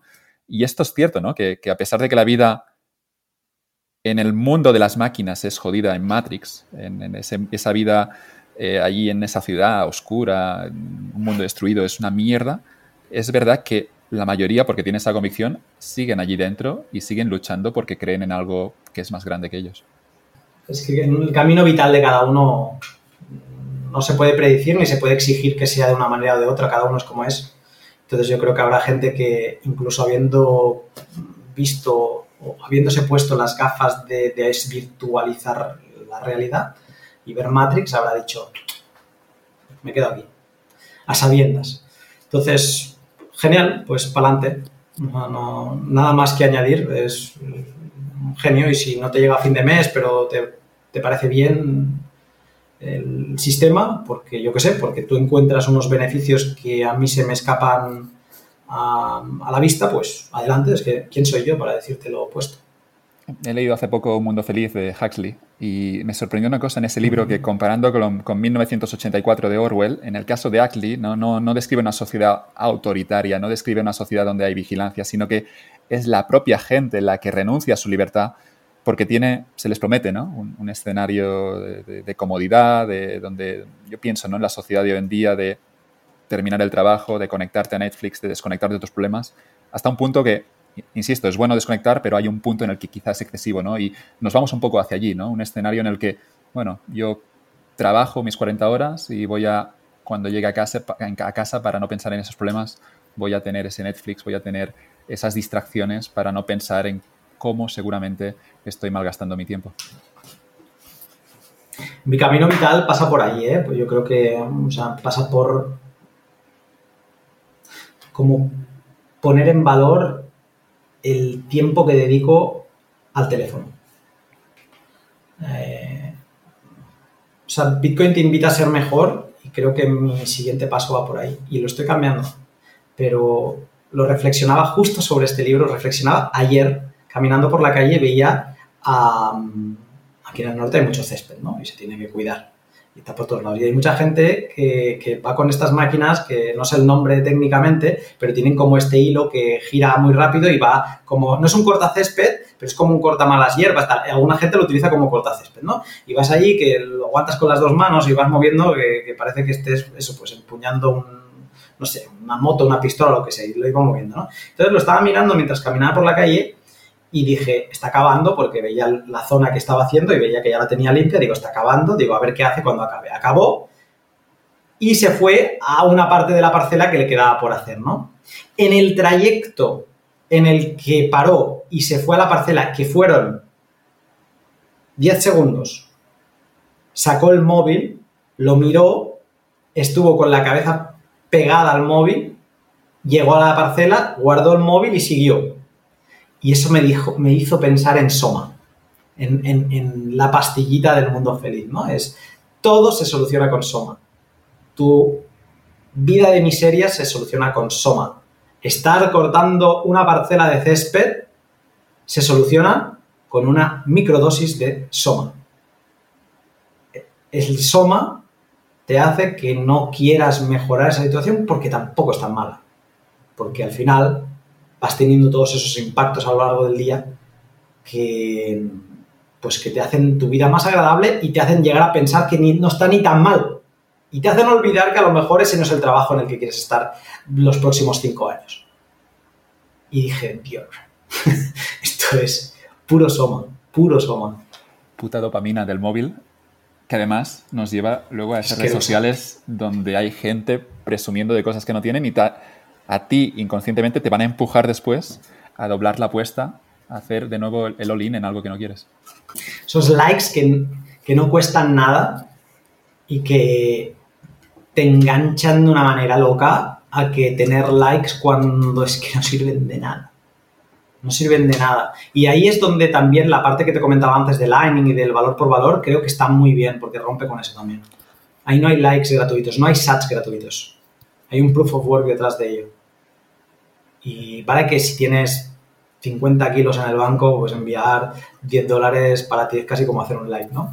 Pero bueno, te has tomado la molestia. No sé, es, es como, de nuevo, es menos postureo y más realidad. Y no confiar aquí los intermediarios son buenos, pero en ese concreto caso hay unos intermediarios que tienen unos incentivos que tú estés más en esa plataforma, ¿no? Y lo veo con el móvil, con el hardware, pero también con las redes sociales, desde Twitter hasta Instagram.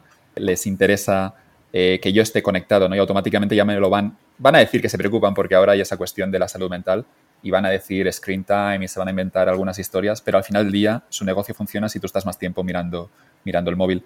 Y claro, lo que no me gusta es la hipocresía, ¿no? Por su parte de, no, es que estamos preocupados por la salud mental de nuestros usuarios y una mierda, ¿no? No te preocupas por ellos porque si no, diseñarías un producto distinto. El propio producto está diseñado para que tú eh, sigas entrando, ya no cada hora, sino cada, cada tres segundos, cada cinco segundos, eh, mires si tienes un like nuevo e incluso recibir notificaciones. Es cierto que tú podrías controlarlo, pero hay por su parte mucha, eh, mucha deshonestidad. Fíjate que si nos cargamos a los malos intermediarios a los que te obligan ahora mismo por falta de alternativas o por falta de sistemas de monetización distintos. Si tú al final, el creador de contenido que más te gusta, la única forma que tiene de monetizar es pasar por YouTube, pasar por Twitter, pasar por Twitch, pues vas a pasar por él. Porque es que son los buenos. Es que eh, ahora es difícil ser, o sea, llegar a vivir de esto, pero si ves de esto es que algo bueno es de tener. Entonces no podemos decir que Ibai está ahí porque, mira, no, Ibai es buenísimo, en algo, pero es buenísimo. Entonces, o Auronplay, todos estos son unos genios en algo, ¿vale? Y por eso están ahí. Pero, ¿y si rompiéramos con esto? ¿Y si rompiéramos con, con, esa forma de monetizar? ¿Y si se cambiaran las reglas? Yo es donde me gustaría saber dónde llegamos.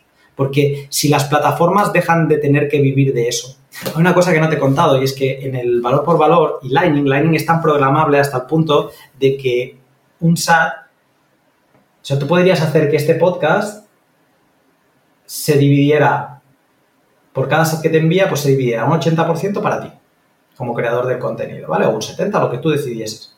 Un 20% para el invitado, ¿vale? Si te queda algo, pues lo puedes destinar a, un proyecto de open source o lo que tú quieras. Vamos 50-50 si quieres, ¿eh, Luna? Porque estás, estás hablando más que yo, así que mínimo te doy el 50, ¿eh? Ahora de este podcast. No te preocupes. Yo por, por temas técnicos no doy nada. Sea, por temas técnicos, esto está todo tan virgen que solo hay una plataforma que te permite hacer el splitting ahora mismo, que es como se llama, y a mí me interesa estar en otra porque esa otra me aporta una información, unas gráficas, una historia que no me la aporta la otra. Entonces, ahora mismo estamos en un momento de que faltan features en una y sobran en otra y, hay como que juntarse. Pero lo haré hasta ahora, es, esa es la razón de por qué no es así. Pero eh, lo que quiero decir con esto es que la plataforma también se otorga un porcentaje te puede exigir por todas estas herramientas, este intermediario bueno, ¿eh? de nuevo, porque si tú no, si no te, si no te aporta un buen servicio, ¿qué haces? Levantas ancla y te vas a otro, porque nadie es propietario de tu eh, archivo del de, XML este del podcast, el RSS. Eso es global. Tú lo anclas a la plataforma que quieres. Incluso lo puedes anclar a ninguna plataforma, lo puedes hacer de forma soberana con tu nodo. ¿Vale? Entonces eres incensurable 100%. ¿De acuerdo? Pero de esta forma te van a poner un cargo lógico, un 2%, un 1%, un 3%, un 5% ya empieza a ser abusivo, pero tú lo vas a pagar con gusto porque te está ofreciendo un servicio que no te lo da otro. Eso es, eso es el buen intermediario. Y, pues tú imagínate eso, una plataforma que se financia así y que no tiene que depender de los anuncios y de meterte ahí una adicción absoluta. Claro que si te mete una adicción va a ganar más. Ojo, eh, también sigue estando ese incentivo ahí. No me voy a hacer trampas al solitario. Pero puede ser que algo cambie. Puede ser que algo cambie. Eh, no tengo duda que la relación con los creadores de contenido cambiaría. ¿Cambiaría las plataformas? Bueno, creo que tendríamos alguna herramienta que hasta ahora no teníamos, la de, financiarse de forma privada. Eh, ejemplos como Patreon. Yo te utilizo Patreon y me gusta Patreon. Tiene unas comisiones abusivas, pero me gusta Patreon porque te ofrecen un servicio que no he encontrado una plataforma que me lo ofrezca. Yo creo contenido de verdad en Patreon, no creo contenido de relleno. He creado guías para cómo empezar en Bitcoin, eh, que he hecho artículos que tiene como 15 artículos. He creado, o sea, material exclusivo de Patreon, de verdad, que he sudado sangre para hacerlo. Y Patreon te ofrece una plataforma muy buena para crear contenido y para exponerlo. ¿Vale? Entonces, em, creo que ni todo es tan malo. O sea, creo que hay muchas cosas muy malas en este sector de la monetización, pero creo que ya se han dado pasos en la buena dirección y, por ejemplo, Patreon no me parece que sea una plataforma muy tóxica, no, no tiene ni un anuncio. Tú puedes hacer scroll por los diferentes creadores de contenido y te sumas al que quieres. Entonces, creo que sí, que se pueden dar nuevas formas, nuevas redes sociales, redes comunitarias que sean mucho mejor que el ruido spammer de publicidad que tenemos ahora. Hace años que no tengo Instagram. Tengo, la, tengo cuentas reservadas de Lunático y tal para que no haya algún espabilado que intente escamear a gente, pero no utilizo Instagram. O sea, no utilizo Instagram, te diré que hace casi el mismo tiempo que, que, estoy en Bitcoin. Y muy feliz, muy feliz, muy feliz. Es que es una mierda Instagram, es, es, es, es tóxico al final ver, ver ver la gente ahí tan exitosa al final es, debe ser, esto tiene que ser tóxico, es que no hay otra, es que todo el mundo es feliz excepto, tú. Ya no solo eso, aunque estés suscrito todo a cuentas graciosas, ¿no? De, que son vídeos de humor y da igual, que no es éxito, pero el ver, y esto lo veo con familiares, ese scroll infinito que no se acaba nunca, que la única forma de hacerles que se den cuenta de la adicción es amputarles el pulgar. Para que digan, hostia, me falta, me falta algo para hacer scroll es alucinante el pozo de tiempo que es. Y ojo, Twitter es lo mismo. ¿Qué ocurre en Twitter? Sí, sí. Pero peor. Es lo mismo, peor, porque además es como una... Es intelectual, ¿no? Entonces es como que te autoconvences que ahí estás aprendiendo, porque estás aprendiendo. Pero es que entonces no tienes, no tienes fondo. o sea, no sabes levantar el pulgar y decir, ya, ya, hasta aquí. Es adictivo. A la hora de, de crear contenido, Invité a este podcast a Isra Bravo, eh, experto en copywriting, y dio una charla espectacular con las ideas sobre cómo vender más con un texto. Y Isra Bravo dijo una cosa muy inteligente que decía, yo no estoy en redes sociales a nivel de creador de contenido, eh, creo que tampoco como, como consumidor, pero como creador de contenido, él estaba obsesionado con tener una lista de correo, una newsletter. Dice, yo quiero controlar mis correos. Sí que es cierto que a veces lo, no sé si él lo gestionaba a través de un Substack o, de, algún otro, pero él decía, yo quiero el archivo con los correos, porque tener esa, esa lista es lo que me hace incancelable. Sí, eh, tiene mucha razón en ello y cada vez vamos a ir más en esa línea de, trabajar en, en cosas incensurables incancelables. Hay una cosa es una madriguera para quien la quiera abrir, te la dejo ahí, se llama Noster, que mm, es... Eh, ostras, tiene un diseño súper interesante la arquitectura. O sea, venía como para luchar con Twitter, pero se ha convertido en un monstruo dentro del alcance que está teniendo. Pero la arquitectura que tiene es fascinante. Te das cuenta de que solo hay que dedicarle un poco de tiempo o que alguna mente brillante lo trabaje un poco y tienes ahí una infraestructura que no se puede detener como es el caso de Noster, o sea, muy parecido. De hecho, lo ha hecho un Bitcoiner, entonces tiene como mucho paralelismo, eh, pero ya camina por sí solo, o sea, ya, ya, ha crecido y hay Bitcoiners, pero no tiene nada que ver. Y, sí, te preguntas, ¿no? Y bueno, ¿y por qué fallan estas redes? Porque al final no, el efecto de red es muy fuerte, ¿no? En todas estas otras, y creo que más allá del efecto de red es por la adicción, por lo bien que saben venderte shit eh, estas otras plataformas, que estás enganchado a esa droga, la droga es, puede ser mala, pero la gente se engancha, pues yo creo que es eso. O sea, hay, tal enganche en todas estas plataformas que se difícil, pero cada vez hay más herramientas para, para que aunque te cancelen sigas estando ahí. Me gustaría cerrar este podcast con una reflexión de a uno que le habría gustado seguro el Bitcoin, que es eh, Schopenhauer, aunque vivió hace 200 años. Te, quiero lanzar su reflexión y luego tú, yo, yo, te lo centro y tú rematas. Venga. Este es el texto.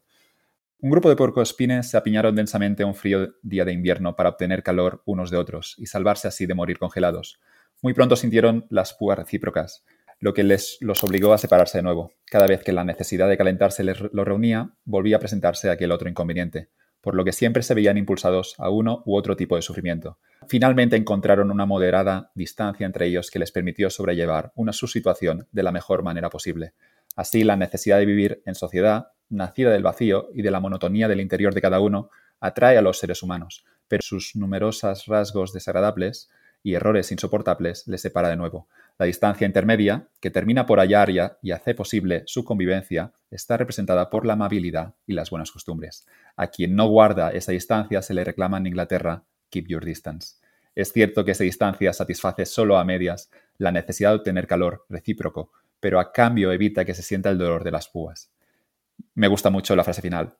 Quien disponga, sin embargo, de suficiente calor interno propio, hará bien en mantenerse alejado de la sociedad para así no molestar ni ser molestado. Yo te escuchaba y solo pensaba en libertad, que es la distancia para que no te pinchen las púas, es esa libertad y la posibilidad de relacionarte y no morirte de frío es el, capitalismo, o sea, es el mercado, es el... Da igual lo feo que eres, da igual lo, lo mal que huelas, da igual todo, pero si produces, si eres productivo para la sociedad, eres bueno en algo, te seguiré comprando lo que haces y seguiré dialogando contigo, aunque no sea con palabras, pero lo haré con dinero. Y no te faltará calor así. Luna, tenía un guion para esta entrevista. No he utilizado ninguna pregunta del guion. me lo podría haber ahorrado. Hemos estado tres horas. Ha sido un auténtico placer escucharte. Muchas gracias. Yo también me lo he pasado muy bien y está bien. El camino que hemos andado me ha gustado, lo he disfrutado yo también. Así que muchas gracias por la invitación.